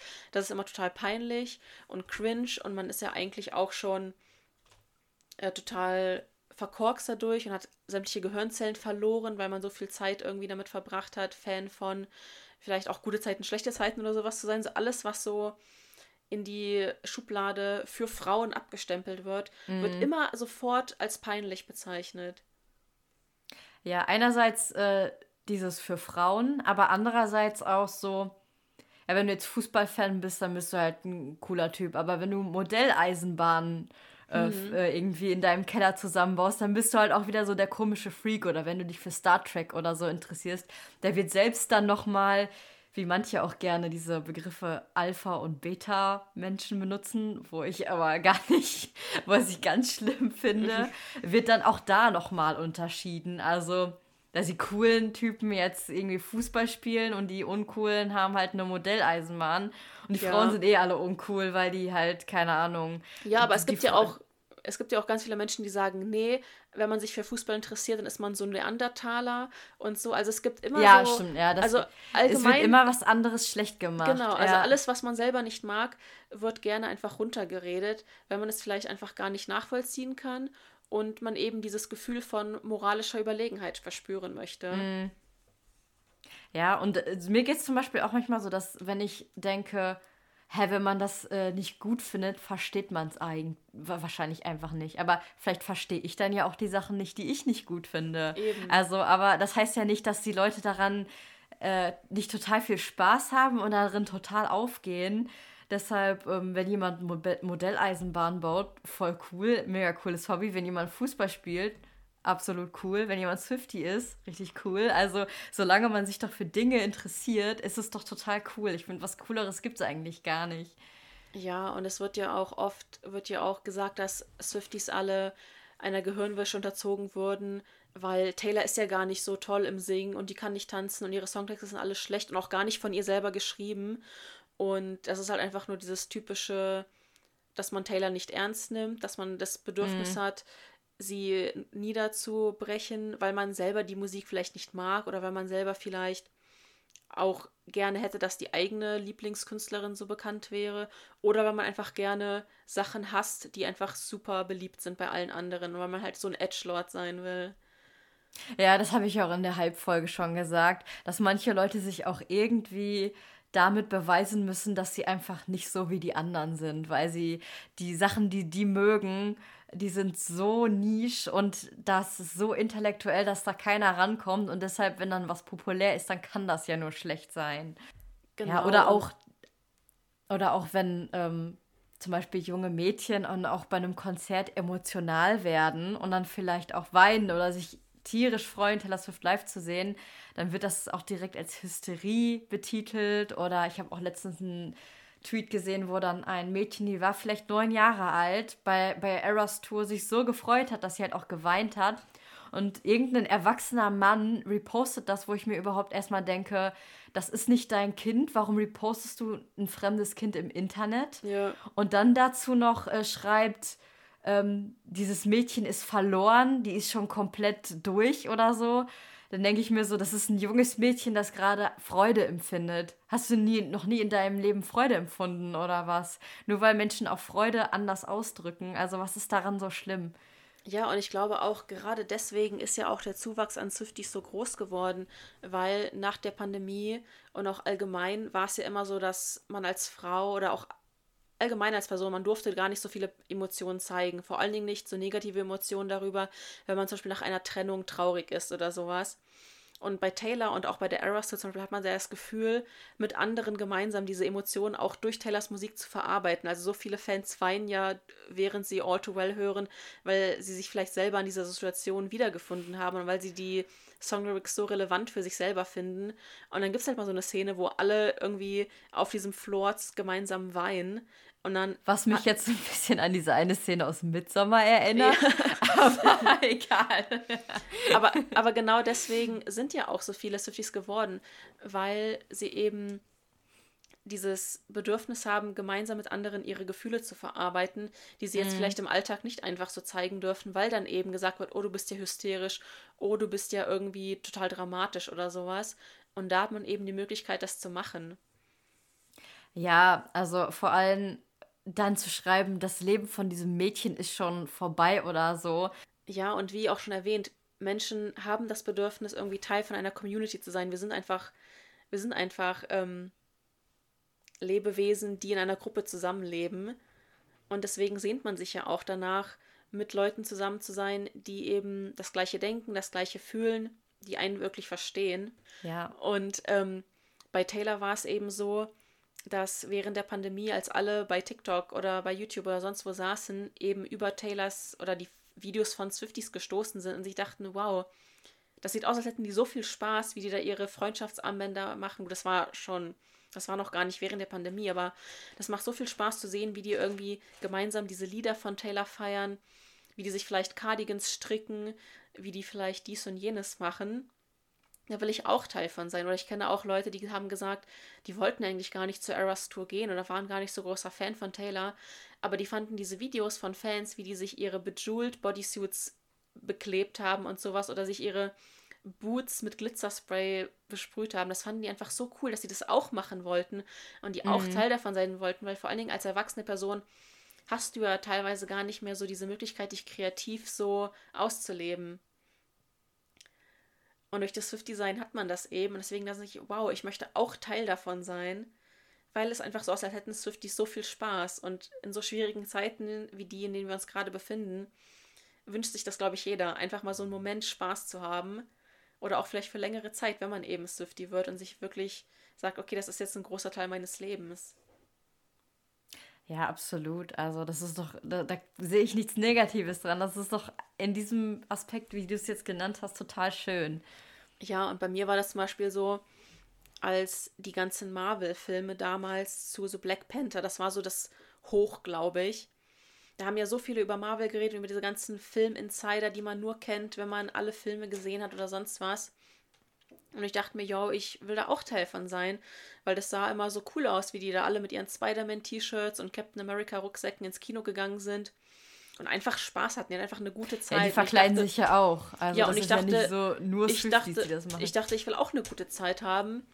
Und dann habe ich, glaube ich, vier Marvel-Filme geguckt im Kino und dachte mir so, okay, das ist überhaupt gar nichts für mich.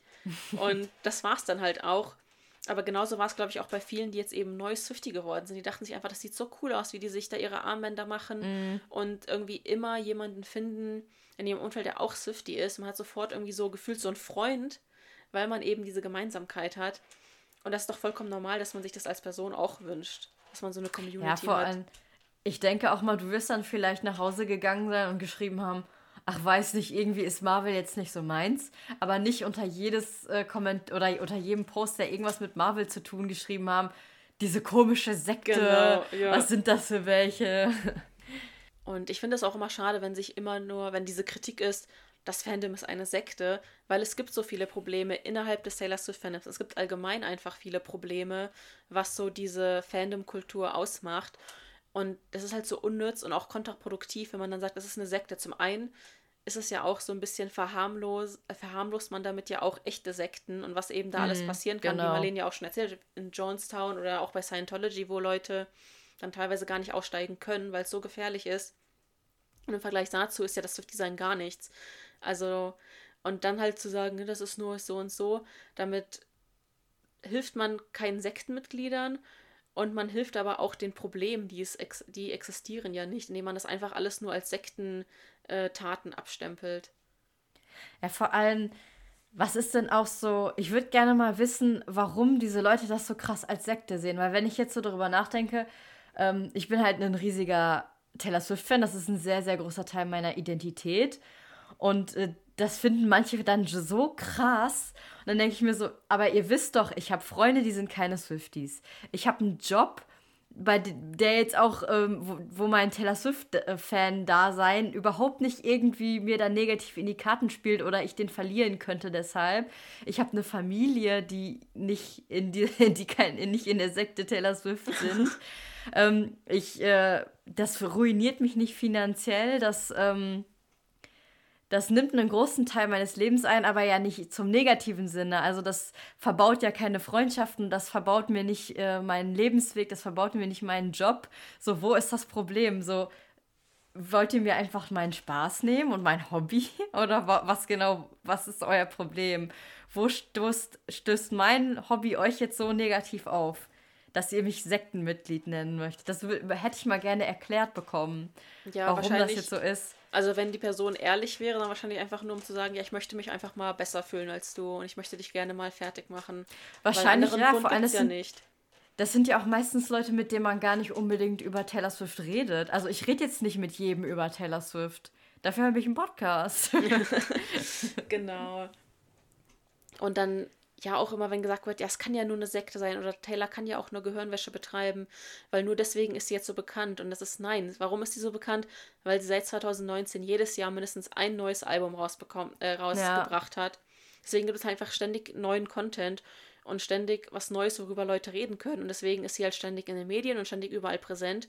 Und deswegen werden halt auch noch mehr Fans dazu gewonnen. Also einfach nur gutes Marketing und keine Gehirnwäsche oder sonstiges. Ja, das ist ja bei ganz vielen Sachen so. Also immer, wenn etwas sehr präsent ist, weil immer was Neues kommt oder so, wird da halt viel drüber geredet. Und dann müsste man ja wirklich fast jede zweite populäre Sache Sekte nennen. Ja, genau. Und was halt auch bei Taylor wieder so spannend ist und sie auch so für so viele so interessant macht, ist, dass wir als Mensch, also wir wollen irgendwo, dass jemand uns sagt, du bist das und das und du musst das und das machen. Also ich weiß nicht, ob du Fleabag geguckt hast. Leider nicht, aber habe ich immer noch vor. Musste machen, aber da gibt es halt diese eine Stelle, wo der Charakter Fleabag halt sagt, ich möchte, dass jemand mir sagt, was ich morgens anziehen soll und was ich abends essen soll und sowas. Ich möchte einfach so eine Richtung haben.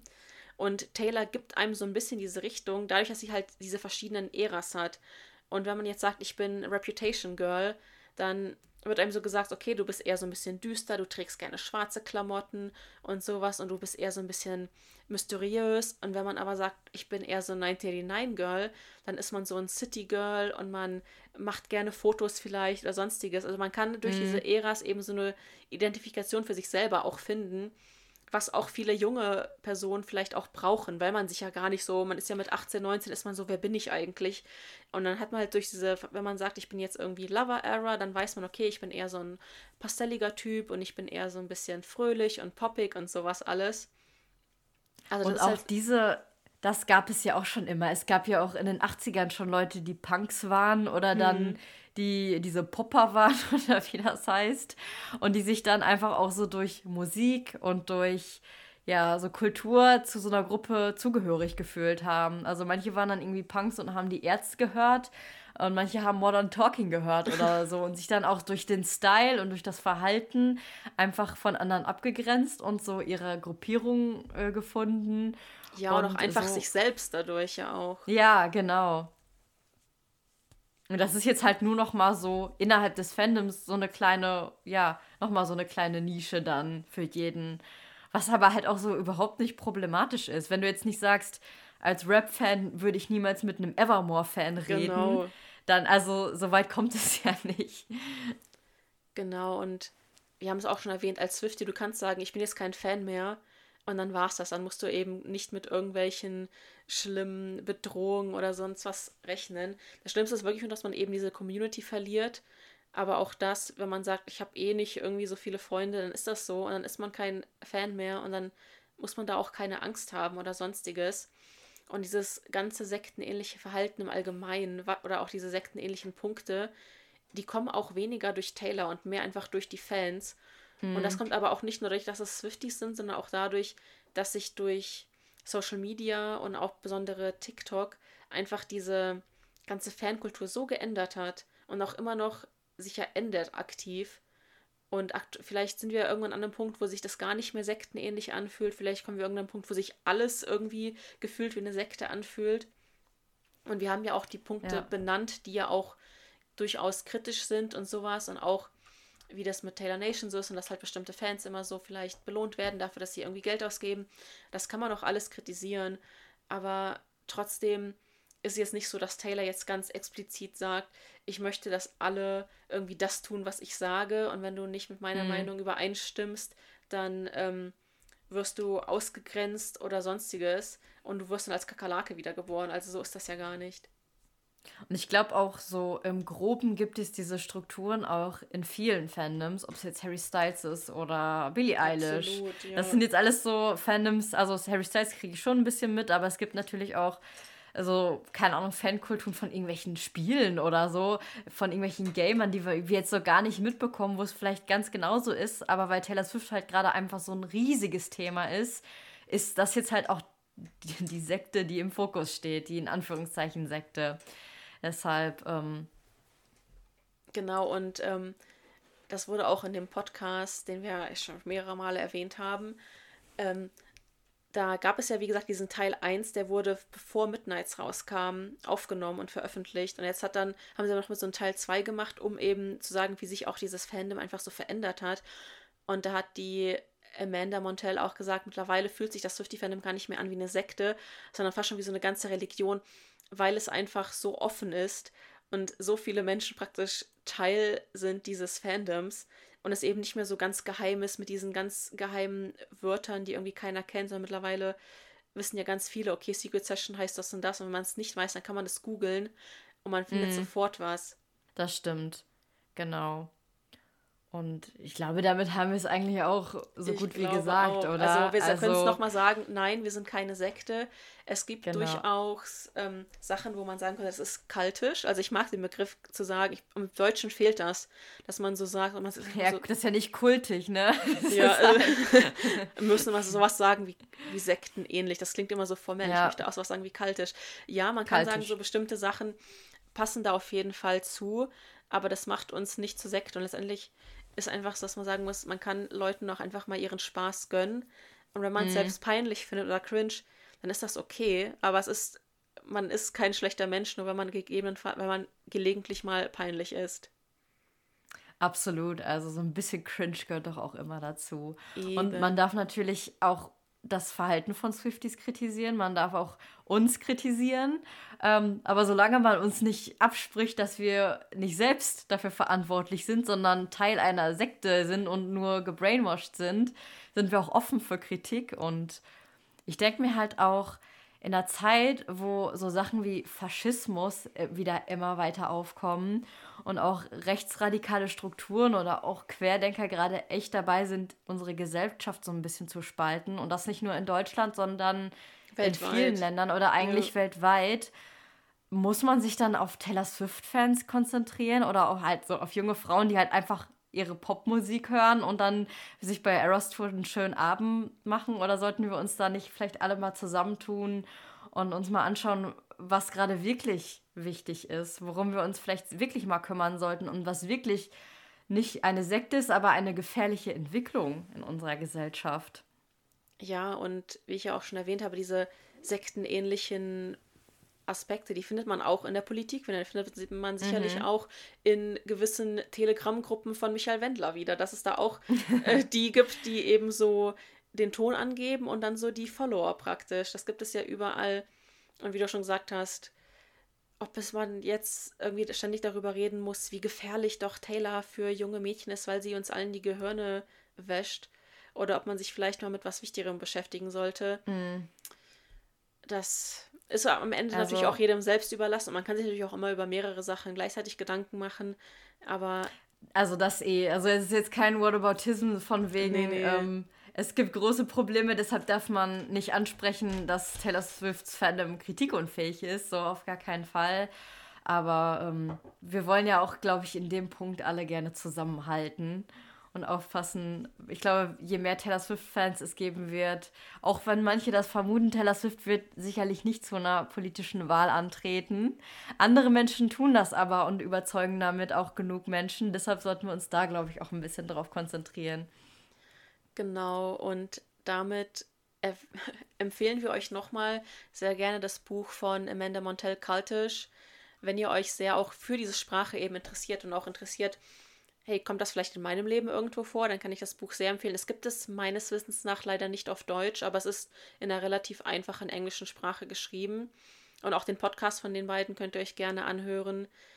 Zum Beispiel heute kam erst ganz frisch die Folge raus, der, der Kalt von Love is Blind, also von der Netflix-Show.